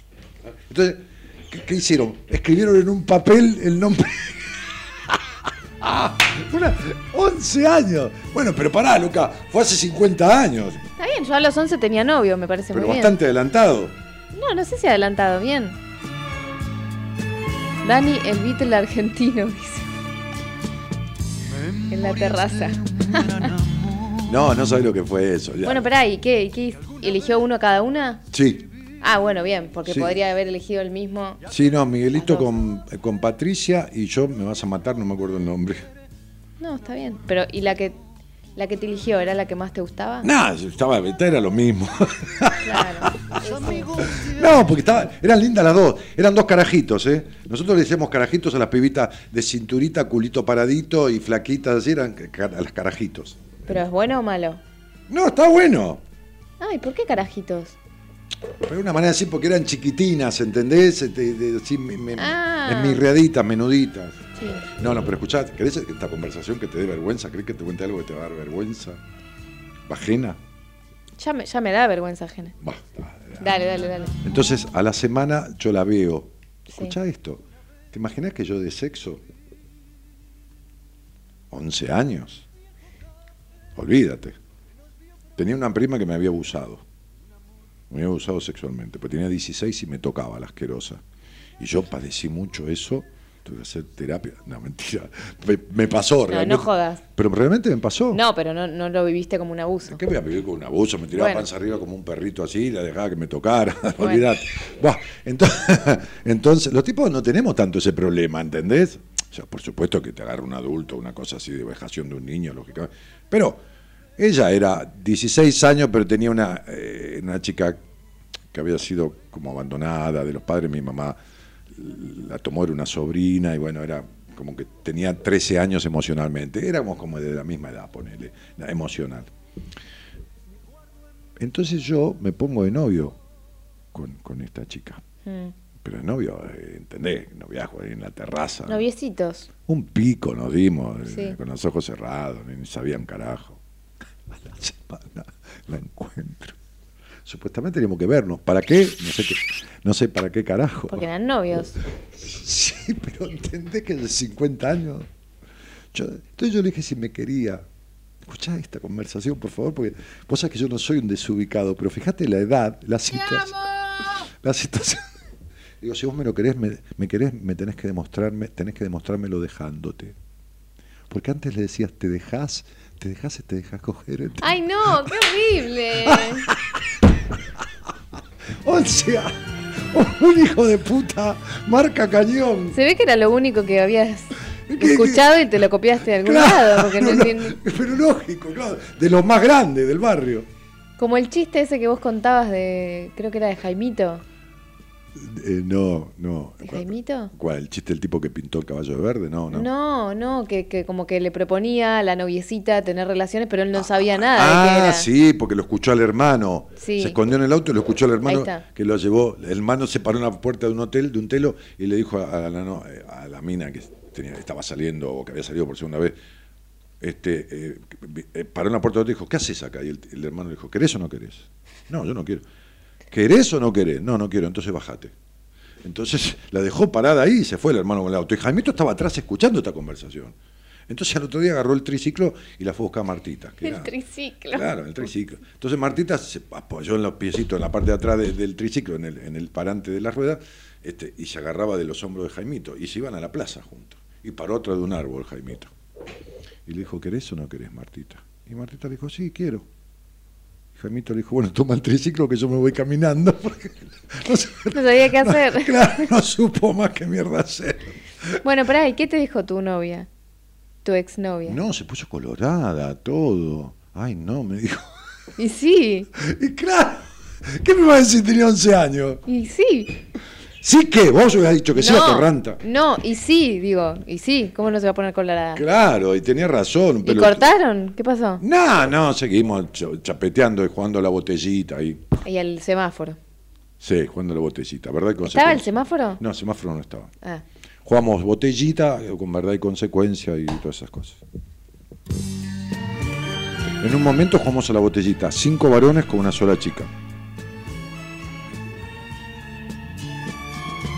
Cuando salía entre nosotros no valía, tenemos que girar de vuelta, ¿entendés? claro. Y Rosita, que se llamaba, nos chapaba a todos, a todos. si no, no hubiera jugado, claramente que... Sí. que alguna vez yo escribí. ¿Quién es esta persona? ¿Qué es? Y aquel viejo café que Ah, Cabú, no sé, no, no, este, este no me suena. Un amor que no mirada, claro. tu piel, ¿Quién es? los amigos de ayer y un adiós ¿Quién es? sin por qué. Erika Buche, que no sé cómo se llama, no sé qué carajo.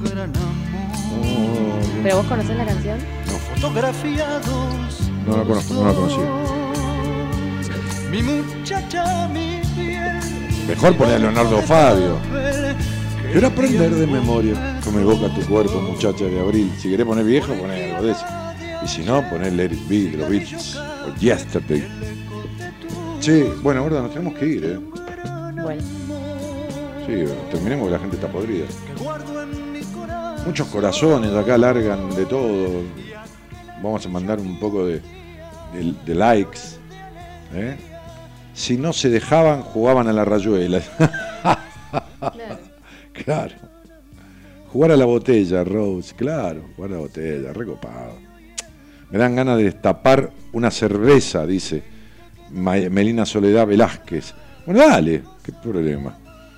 Historias de sexo con Dani. Cambiamos el momento culinario a historias de sexo. Sí, pero son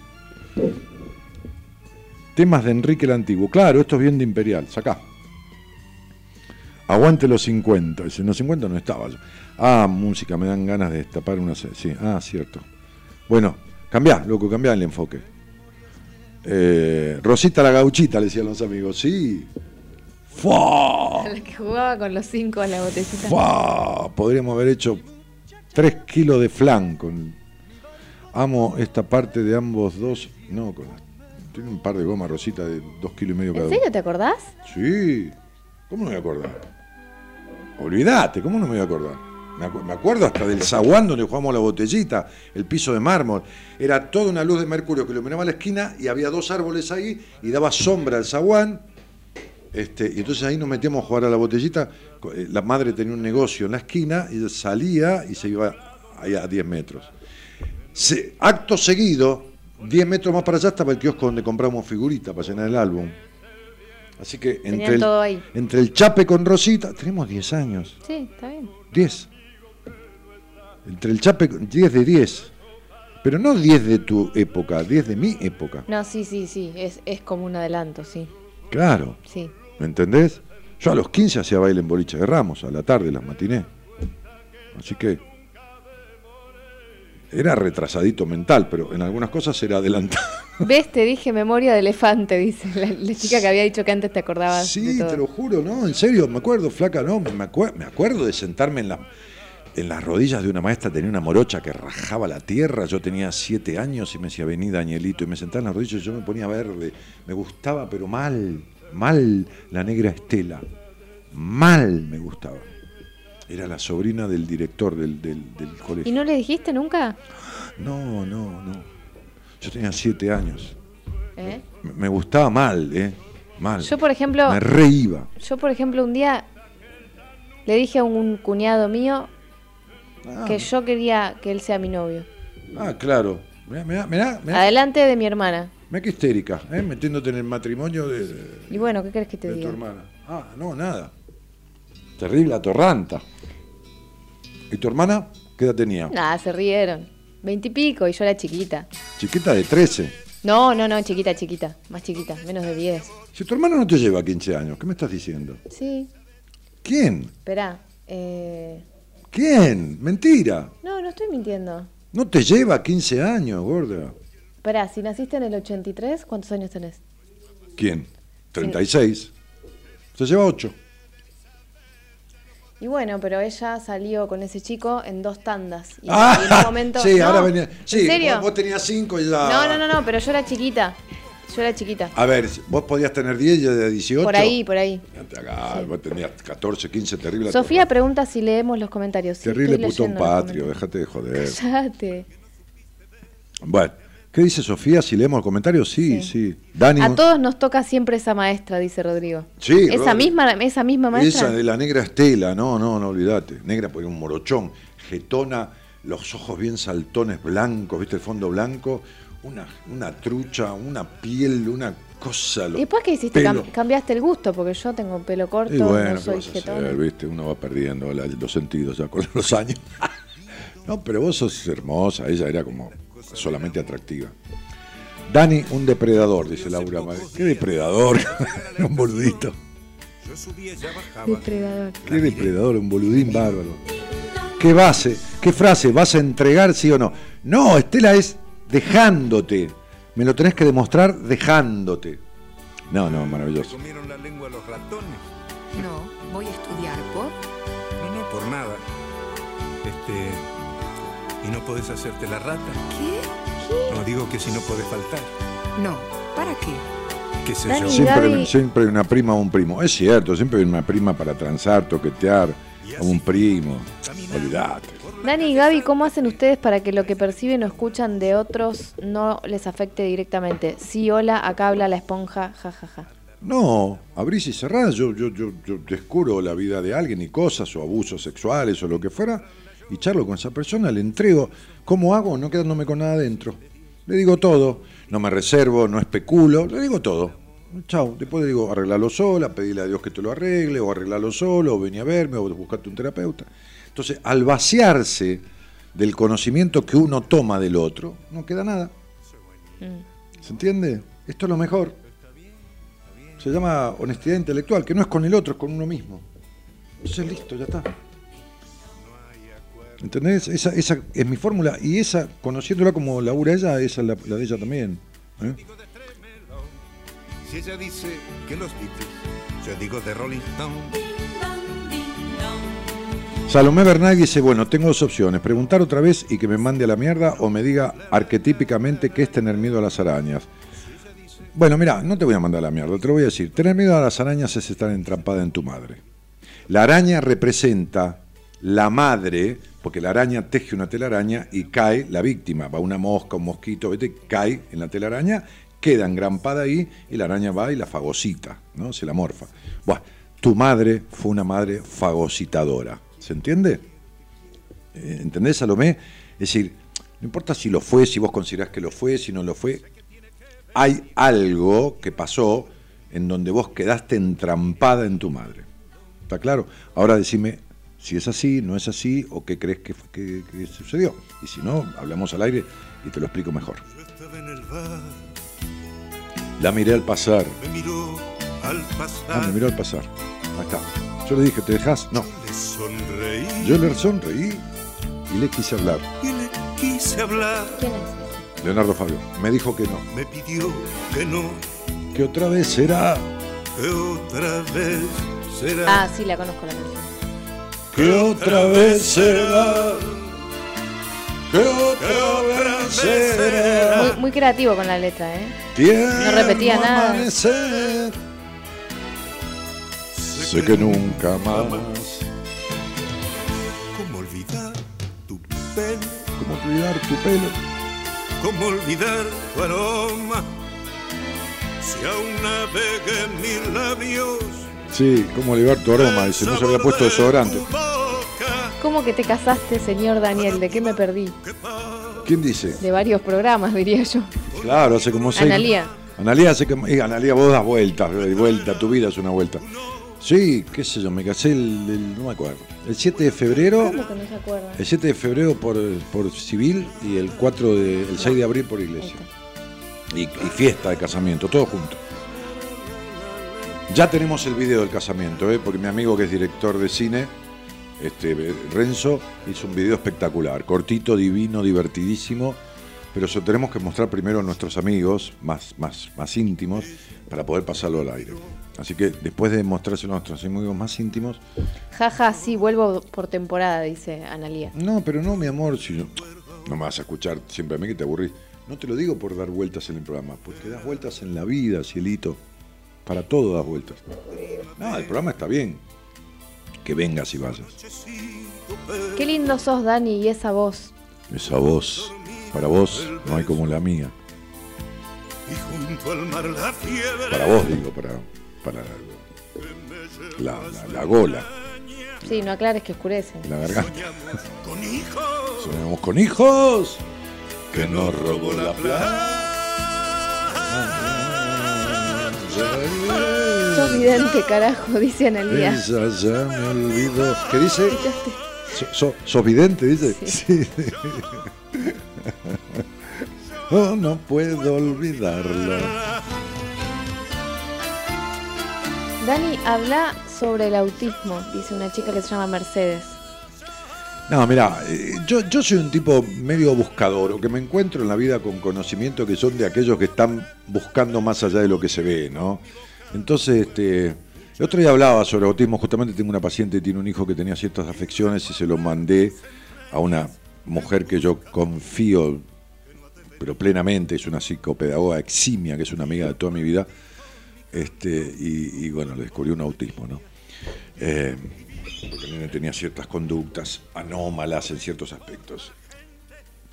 Y hablando de eso, con eso, yo decía en el programa el otro día con un psicólogo que tiene dos clínicas de atención de chicos autistas, el tipo me decía que buceando, porque viste hay tipos que son inquietos en el buen sentido, profundizan lo que hay, buscan más allá. Y me decía un día, fíjese, nos conocíamos así formalmente, fíjese, me decía, este, que, que nosotros estamos como comprobando, así como yo fui, no, no sigo descubriendo, qué sé yo, va, que los abusos sexuales se repiten de generación en generación. La madre- cuando la hija fue abusada, la madre fue abusada, la abuela fue abusada, la tatarabuela fue abusada, y van a ser abusadas las hijas de esta, de esta que fue abusada y las nietas también, hasta que alguien corte la cadena del abuso sexual, ya sea físico o emocional. Entonces, esta cadena del abuso sexual, ¿cómo se corta? Rompiendo las consecuencias. O sea, la que creció, digo mujeres porque son las más castrada. La que creció con el complejo de puta y la suciedad en el sexo tiene que romper esto porque eso es un abuso sexual, emocional. y la que fue abusada sexualmente y siente culpa en el sexo por haber atraído ese abuso o le haya quedado la impronta de la consecuencia, tiene que romper con lo que el abusador físico le causó. Mientras no lo haga, sus hijos serán abusados, sus nietos serán abusados. Este tipo, hablándome de autismo, me decía, nosotros hemos descubierto, como chequeado, como, ¿no? Este, porque no es una ciencia exacta la psicología ni la medicina, que donde hay autismo hubo flagrantes delitos y estafas en antecedentes familiares. O sea, así como cuando hay esquizofrenia hubo situaciones de asesinatos o amenazas de asesinatos delante de eh, herederos de esa familia, delante de hijos, delante de esto, hubo asesinatos en la familia, todo demás. También cuando hubo, cuando hay autismo, hubo severas cuestiones de estafas, pero estafas de estafa, no estafas emocionales, estafas de verdad, de dinero, de, de- todas esas, esas, esas, esas transfugadas este, grosas en la historia familiar. Qué loco, ¿no? Como si este niño, con severas cuestiones de comunicación, esto, como el otro día, una terapeuta eh, me consultó porque una chica se quedaba sorda eh, de repente, una semana, diez días, y después recuperaba el audio, el- la audición, perdón. Entonces yo le dije, esta chica fue abusada sexualmente. Y n- e- entre que escucha y no escucha, ha escuchado procacidades en su oído o los gemidos del abusador o cualquier cosa de esas, ¿no? Y empezó a trabajar esta historia y por ahí viene la mano. Yo sin conocerla a la paciente, ¿eh? por, por el síntoma, por el síntoma. Así que bueno, hay mucho por descubrir de muchas cosas que no tienen que ver solo con lo neurológico. ¿eh? No, no. Los antecedentes familiares, este, la- la- las consecuencias genéticas, hereditarias de lo emocional que vienen en los genes también. Así que bueno, qué sé yo. Me gusta mucho ver este, un poco más allá. Analía, viste, tu vida es una vuelta, qué cagada, ¿no? Siempre tenés un pero para todo.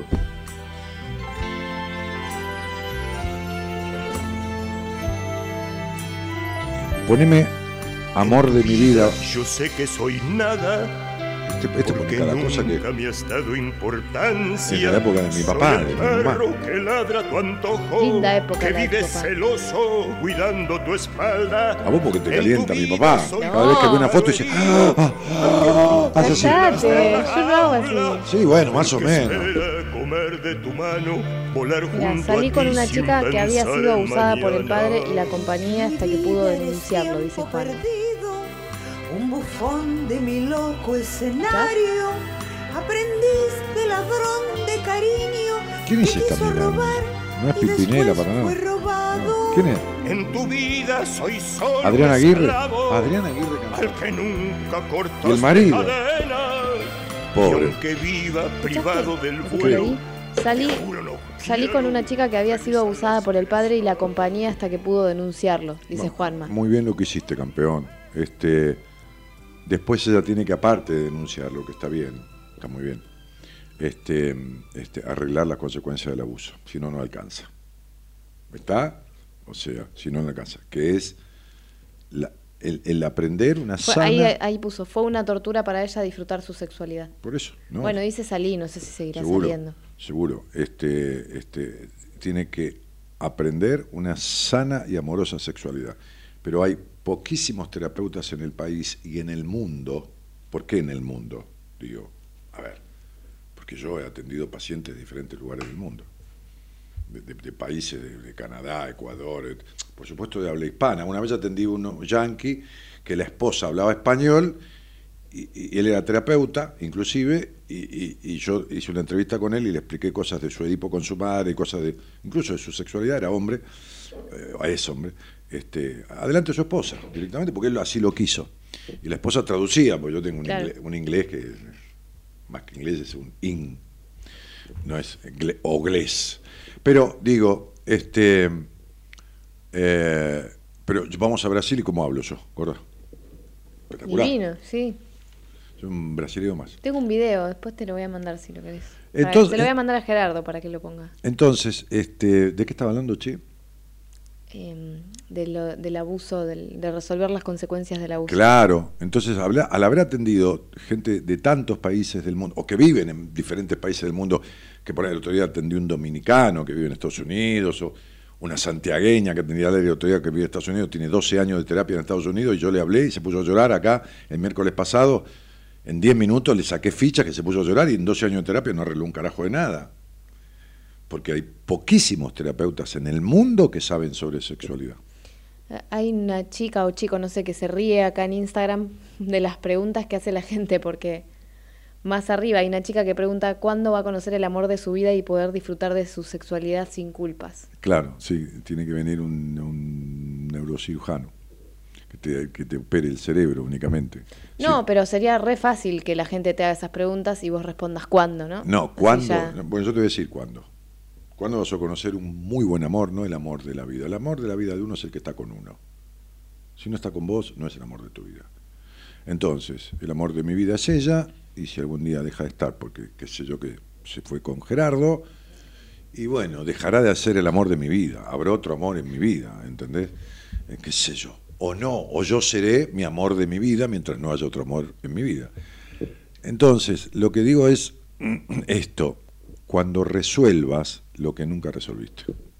Cuando resuelvas lo que te falta resolver, entonces vas a conocer un hombre.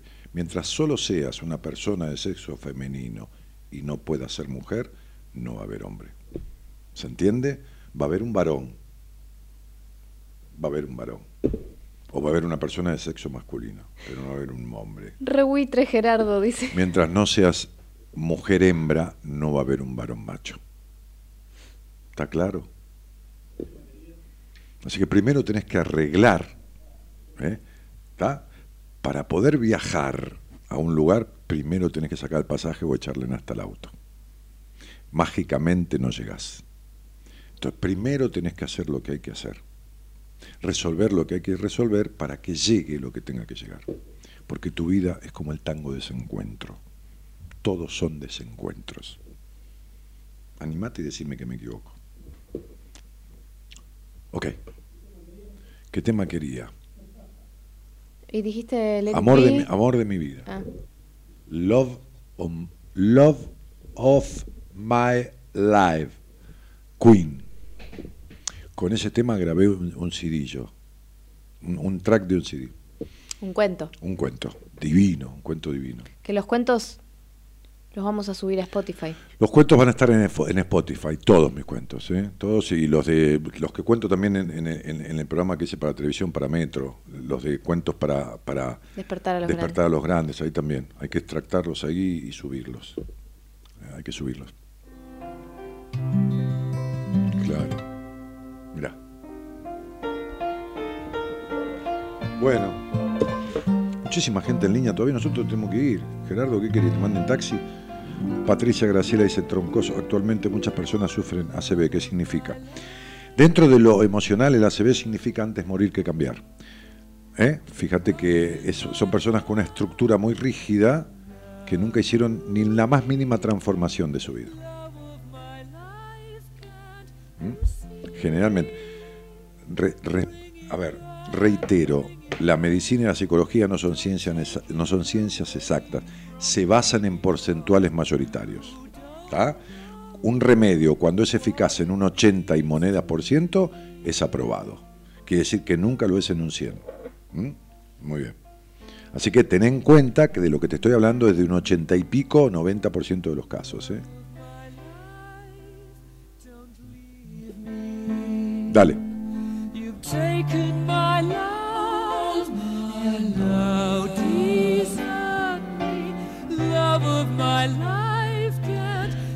¿Tenés el cuento que yo grabé ahí con esto?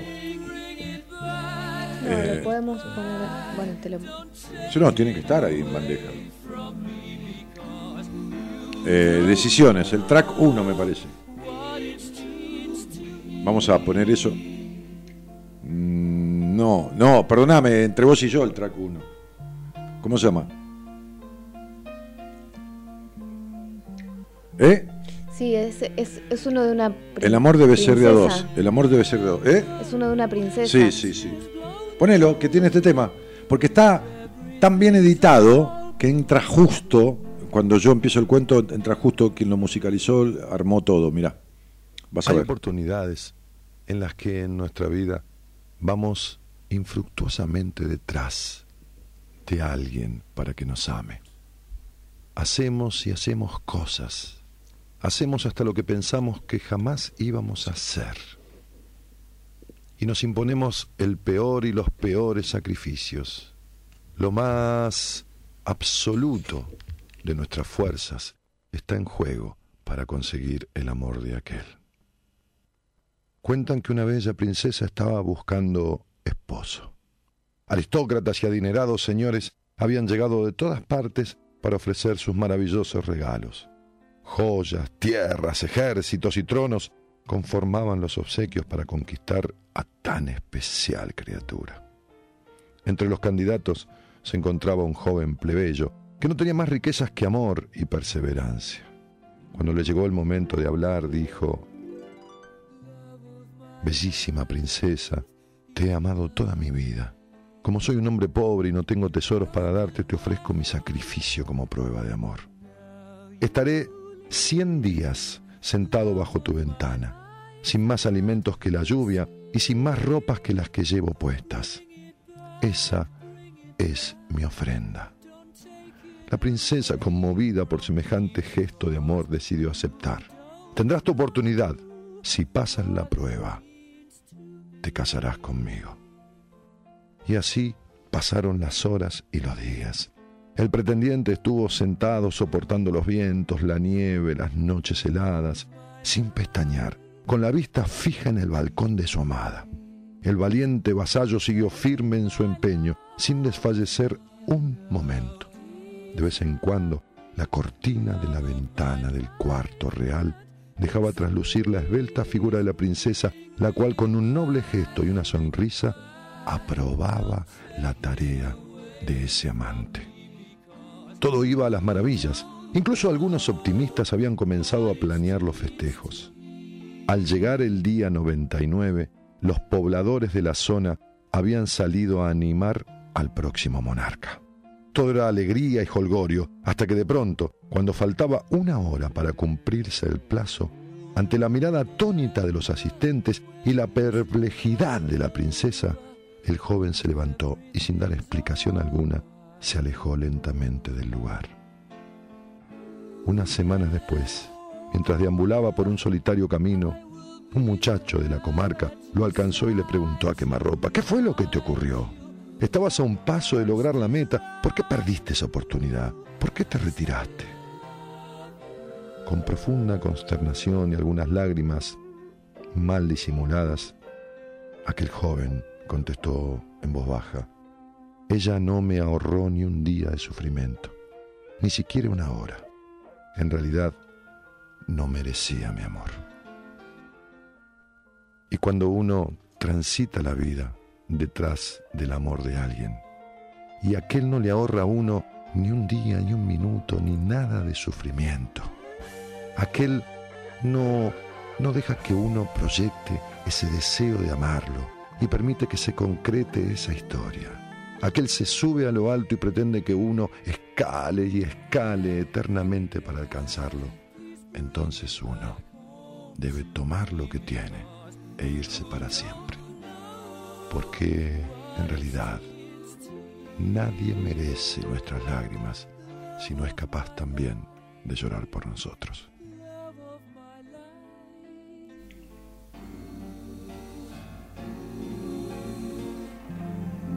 Divina historia.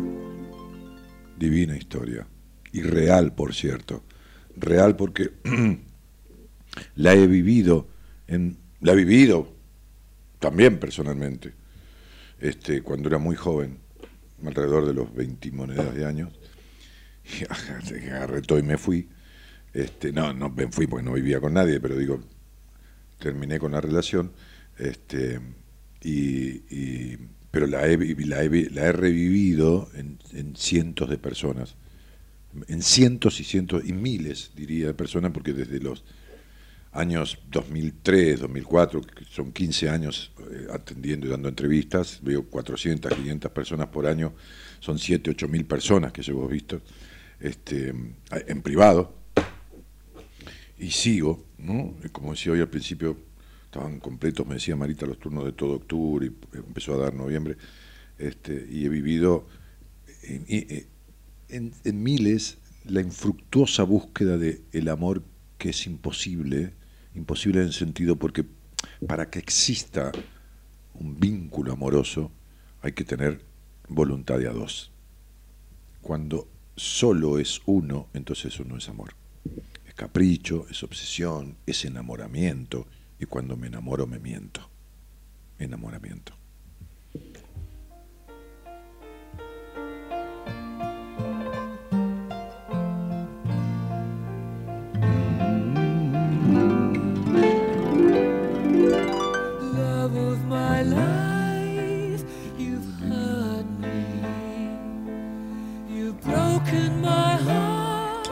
Love my life, can't you see? Bring it back, bring it back. Y hay, un tema que lo tenemos que pasar algún día que es maravilloso, de Sting, que con una guitarrita, con el guitarrista de él, sentado en la cama, que incluso termina en castellano, porque hay una versión que él termina en castellano diciendo mi corazón, viste, pronunciación muy anglo-hispana. Este, qué bien que estoy, Gaby, ¿no? Anglo-hispana, una cosa, parece, parezco hasta culto. Este, que el tema se llama, ¿cómo, Gaby? No sé. ¿Cómo se llama? ¿Cómo se llama? Ah, loco. ¿El que te gusta a vos que empieza con la guitarra? Sí, la guitarrita es un tema que habla de, de- del- de un jugador que da las Se cartas. llama La forma de mi corazón. La forma de mi corazón. Un temazo, pero. Un temazo de Sting, un temazo que a mí me conmueve, es decir, me muevo con el tema internamente. Acá hay una chica que se llama Fernanda y pregunta Fernandita, mi si vida. la edad influye en la pareja. Y yo le llevo como treinta y pico de años a ella. Los mismos años que le lleva a Guillermo Vilas a la mujer. Qué, qué- qué- qué loco esa anécdota, ¿no? De, de- de- de esta actriz amiga de los dos, que una vez sola estuvimos los tres en una mesa, con Guillermo Vilas y, y yo y ella, y los dos le hablábamos de las minas a ella, y ella nos dijo, esa anécdota, dijo, ¿por qué no se ponen tacos altos, se pintan la cara, se ponen una peluca, se buscan un macho y se dejan de joder con las mujeres que no invocan ni una? Ustedes háganse puto, dijo. Es- este, y los dos nos casamos con mujeres a las que le llevamos la misma cantidad de años. Y nunca más nos vimos. Yo digo Guillermo Vilas, por decir un- alguien conocido que no es ni amigo mío ni nada. y No me quiero hacer el, el- el famoso ni el cholulo. Es una circunstancia. Y acá está. Eh, Mirá, escuchá. podés ser mayor 50 años que el tipo, menor 30 años. El amor no hace cuentas. Mm. Cuando hace cuentas no es amor, es un cálculo, qué sé yo. ¿entendés? Y está Moira que manda un besito. ¿Moira desde, desde, desde Dinamarca? En Holanda. Ah, en Holanda, ese, ese, ese, Pobre. ese frío país, este, este, este, ¿cómo se llama? Tulipánico. Tulipánico. Sí, porque hay tulipanes. Sí. Sí, tulipánico.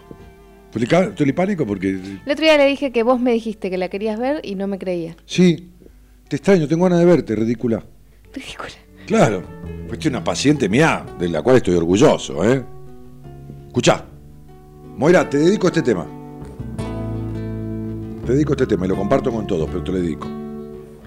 Escuchá. Temazo.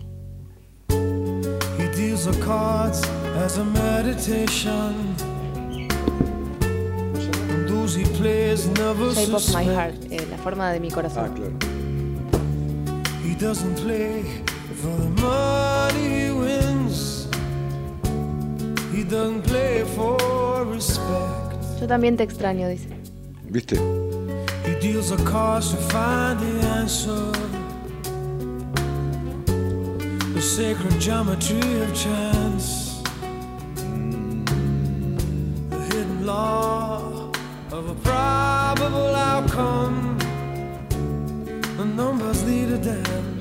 Los números llevan un baile, dice. Ponelo de vuelta, ponelo de vuelta, vamos a hacer la traducción. Porque fíjate que habla de números y de cartas, ¿no? Lo vamos aparte por eso, ¿viste? Es un tipo de números y de cartas. Jugador. Jugador en el buen sentido, ¿no? ¿No? Del vicio. Mirá. Ahí va, ¿eh? No, no, este es Sting, ¿qué te pasa? No es Leonardo Fabio. Mirá.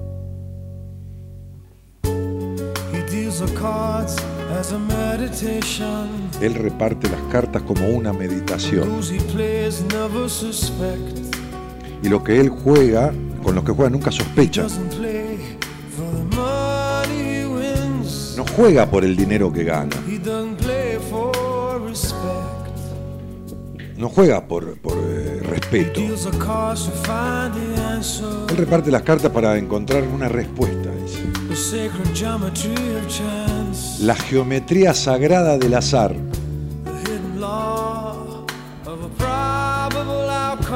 La ley oculta de lo probable. La geometría de la conciencia en su libro de Hoyo sobre Pitágoras.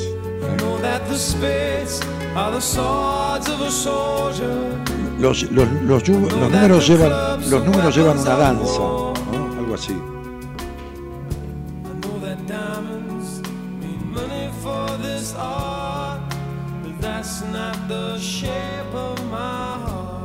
Sé que las espadas son las espadas de un solo. Espera.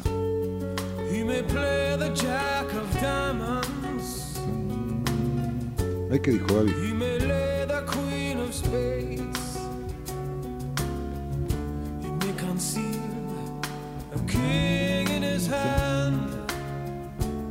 while the memory of it fades.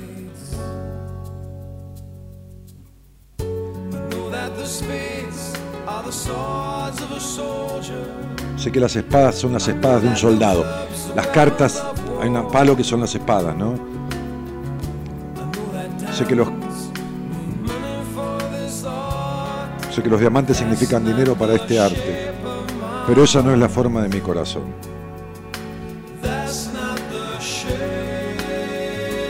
Era un jugador de la vida, no de las cartas, ¿no? Puede ocultar un rey en su mano.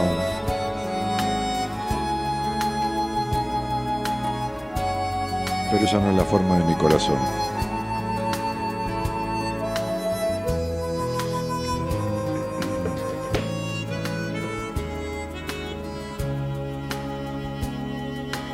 Es como una letra esotérica, pero espiritual a la vez, ¿no?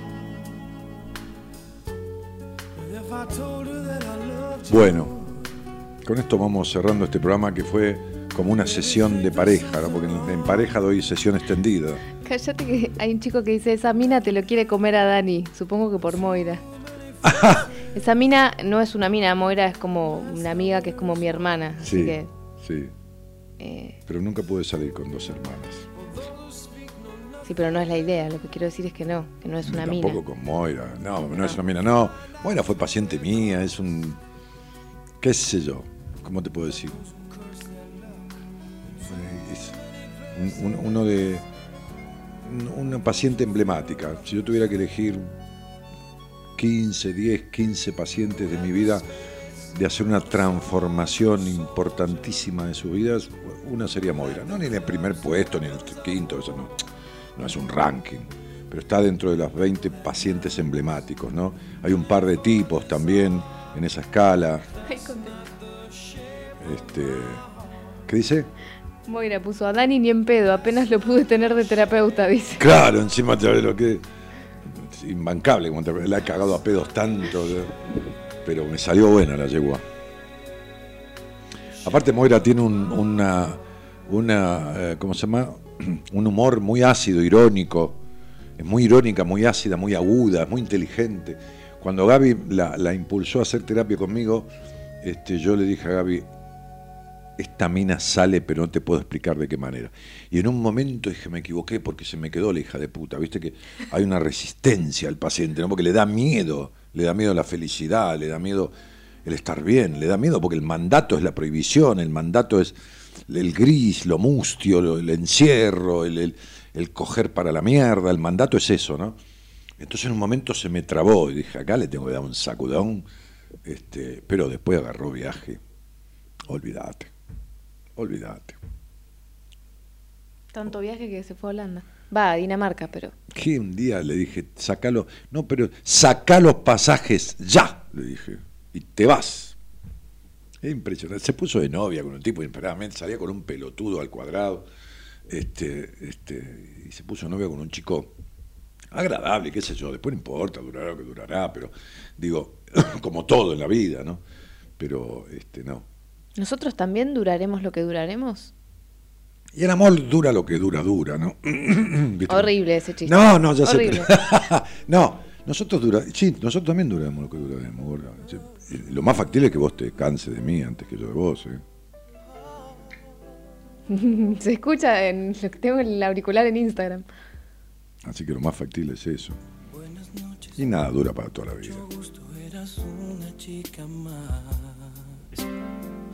Después de ¿Qué, ¿Qué es esto? Buenas noches, mucho gusto. Eras una chica más. Esto es la, la noviecita esa tuya. Pero después se transformó en especial. Sin tocarme algo dentro se encendió. Algo se encendió. En tus ojos se hacía tarde y me olvidaba de ¿La conoces esta canción? Sí. Sí. Sin bandera. Sí. Ya no están más. Nada, A tu lado me enseñaron que en verdad arriaron. no hay tiempo determinado Chiste. para Pisar la bandera, arriar la bandera. Siento algo tan profundo que no tiene explicación. Siente algo tan profundo. No hay razón ni lógica en mi corazón. Entra en mi vida, No la sabés. te abro la puerta. Este tema es medio choreado. Hay un tema de, de Estefano, y ¿cómo se llama el otro? El, el- Donato Donato y Estefano que tienen este ritmo. Vas a ver que se, No, no es igual. se lo, se lo choreó un poco sin no, bandera. sin bandera no copiaba temas. Olvidate. Olvidate. Sí, olvidate. Choreaban un poco. Por eso cuando terminaron de chorear se quedaron sin bandera. Ah, estás muy rápido hoy. Sí, Sí. sí, tenés cuidado. Bueno, este. Con razón Moira sacó los pasajes. Se fue, se alejó. Claro. Me enganché tarde, brother, dice Emanuel Guzmán. No importa, tigre, está todo bien. Mirá, hay que tener, mirá. Ay, cualquiera, no es igual este tema. Tiene una onda, escúchame. Tiene tres o cuatro compases choreados.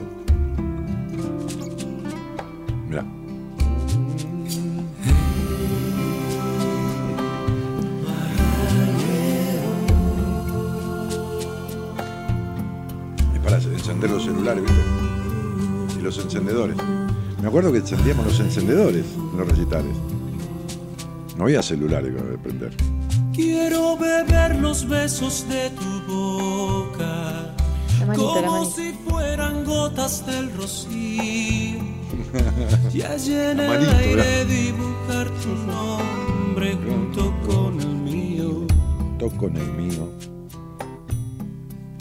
Y en un acorde dulce de guitarra. Sos un genio, Dani, dice Estela Chacón.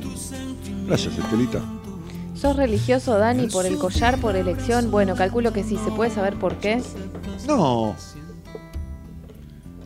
¿Por qué lo uso?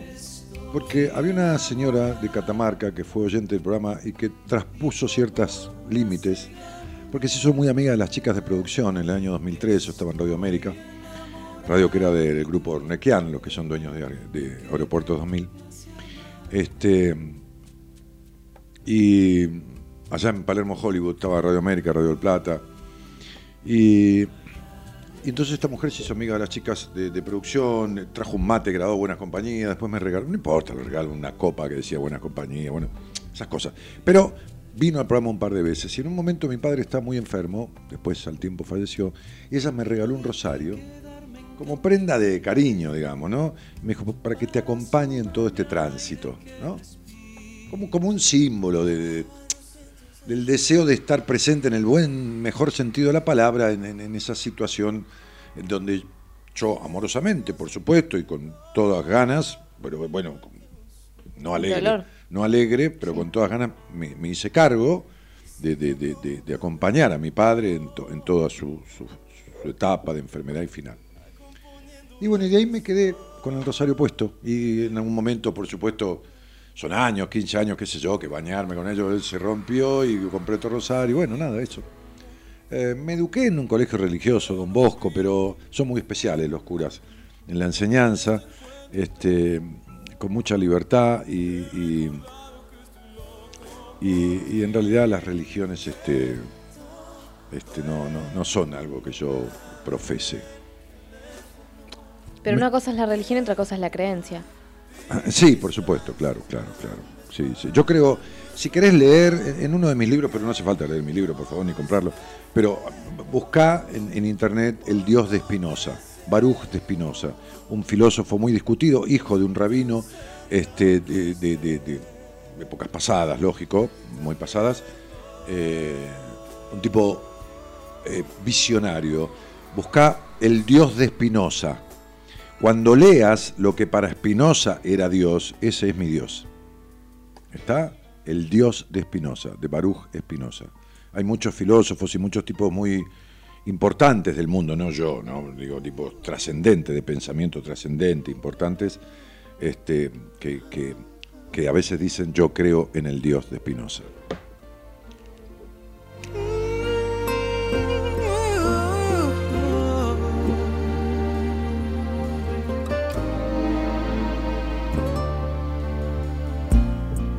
Soñé que te olvidé porque al fin no te lloraba.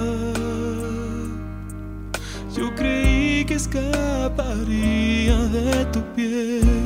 Yo logré más de una vez olvidarte por un tiempo. Einstein, por ejemplo, solo creía en el Dios de Spinoza. ¿Eh? Einstein solo creía en el Dios de Spinoza. Ahí tenés, ¿ves? Un tipo... ¿eh? Creo en el Dios de Spinoza que se revela en la armonía ordenada de lo que existe, no en un Dios que se preocupa por el destino y las acciones de los seres humanos. Estas palabras las pronunció cuando se le preguntó si creía en Dios. Este, cuando le preguntó si creía en Dios el rabino Herbert Holstein de la Sinagoga Institucional de Nueva York. El que no haya leído a Spinoza se sorprenderá. Eh, fue un filósofo holandés del siglo XVII, Spinoza. ¿eh? Este, el dios de Spinoza. Se los voy a leer. Vamos a cerrar con esto, Gerardo. Cerramos y nos vamos. Claro, son las 3 menos 10. ¿A dónde vivís, Gerardo? ¿Vos en qué zona? ¿En Calamuchita? ¿En Calamuchita? ¿En Lugano? ¿Uno o dos? Afuera de Lugano 1 y 2. Entonces, en el out Lugano. No en el outlet, en el out Lugano. Deja ya de estar rezando y dándote golpes en el pecho. Lo que quiero que hagas es que salgas al mundo a disfrutar tu vida. Quiero que goces, quiero que cantes, que te diviertas y que disfrutes de todo lo que he hecho para ti. Deja ya de ir a esos templos lúgubres, oscuros y fríos que tú mismo construiste y a los cuales profesas y que dices que son mi casa.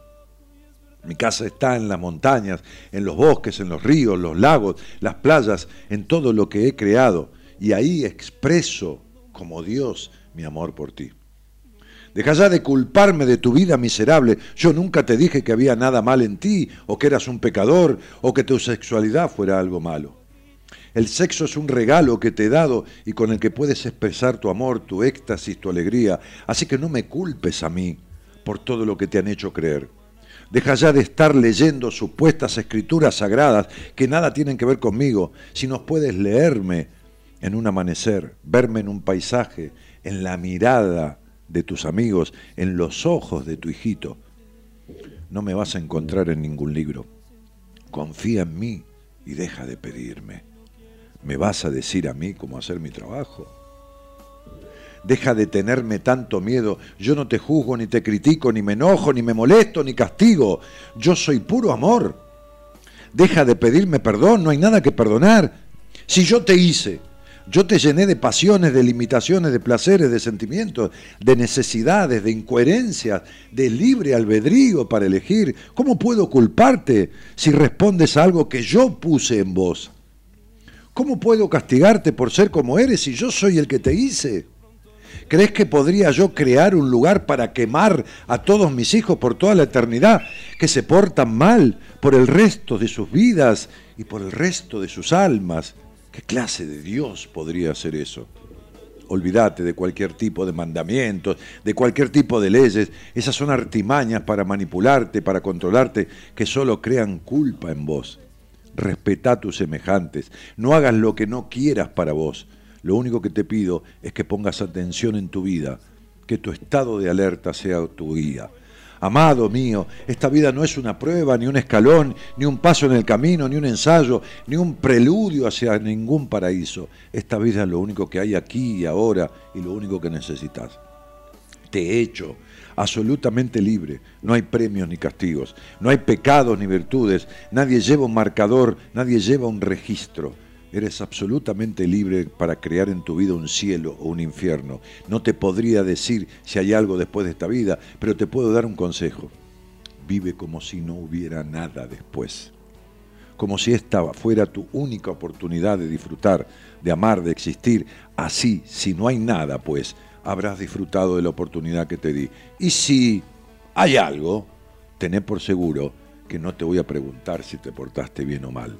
Te voy a preguntar ¿Te gustó? ¿Te divertiste? ¿Te respetaste? ¿Qué fue lo que aprendiste? ¿Qué fue lo que disfrutaste? Deja de creer en mí. Creer es suponer, imaginar. Yo no quiero que creas en mí, quiero que me sientas en ti. Quiero que me sientas en ti cuando besas a tu amada, a tu amado, cuando arropas a tu hijo, cuando acaricias a tu perro, cuando te bañas en el mar. Deja de alabarme. ¿Qué clase de Dios ególatra te crees que soy?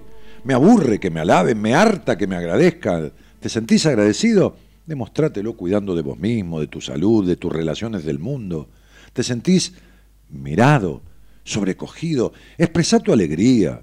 Esa es la forma de alabarme. Deja de complicarte las cosas y de repetir como un loro lo que te han enseñado acerca de mí. Lo único seguro es que estás aquí, que estás vivo, que este mundo está lleno de maravillas. ¿Para qué necesitas más milagros? ¿Para qué tantas explicaciones? No me busques afuera, no me vas a encontrar. Búscame adentro tuyo, ahí estoy, latiendo en vos. El corazón no piensa, no, mi vida. Ese es el Dios en el que yo creo.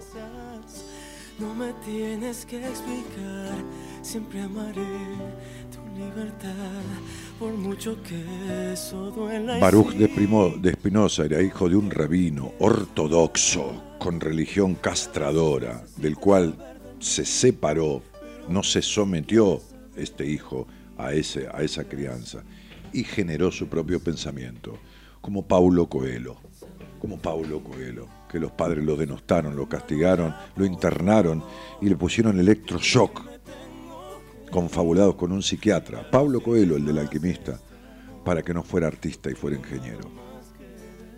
¿Qué te crees? ¿Que el éxito es algo que te llueve del cielo, que te cae de culo, que es una suerte? No, es algo fabricado y merecido. Siendo quien querés ser, está bueno ser vos mismo. Tiene su laburo, pero es más grande la recompensa. Señoras, señores, este ha sido un programa menos de Buenas Compañías. Un programa más en mi vida. Una forma más de tratar de compartir lo mucho que somos, lo poco que sabemos y lo tanto que hay que aprender. Pero mientras tanto, utilizar esta vida para lo mejor posible. Chao, buenas noches y gracias por estar.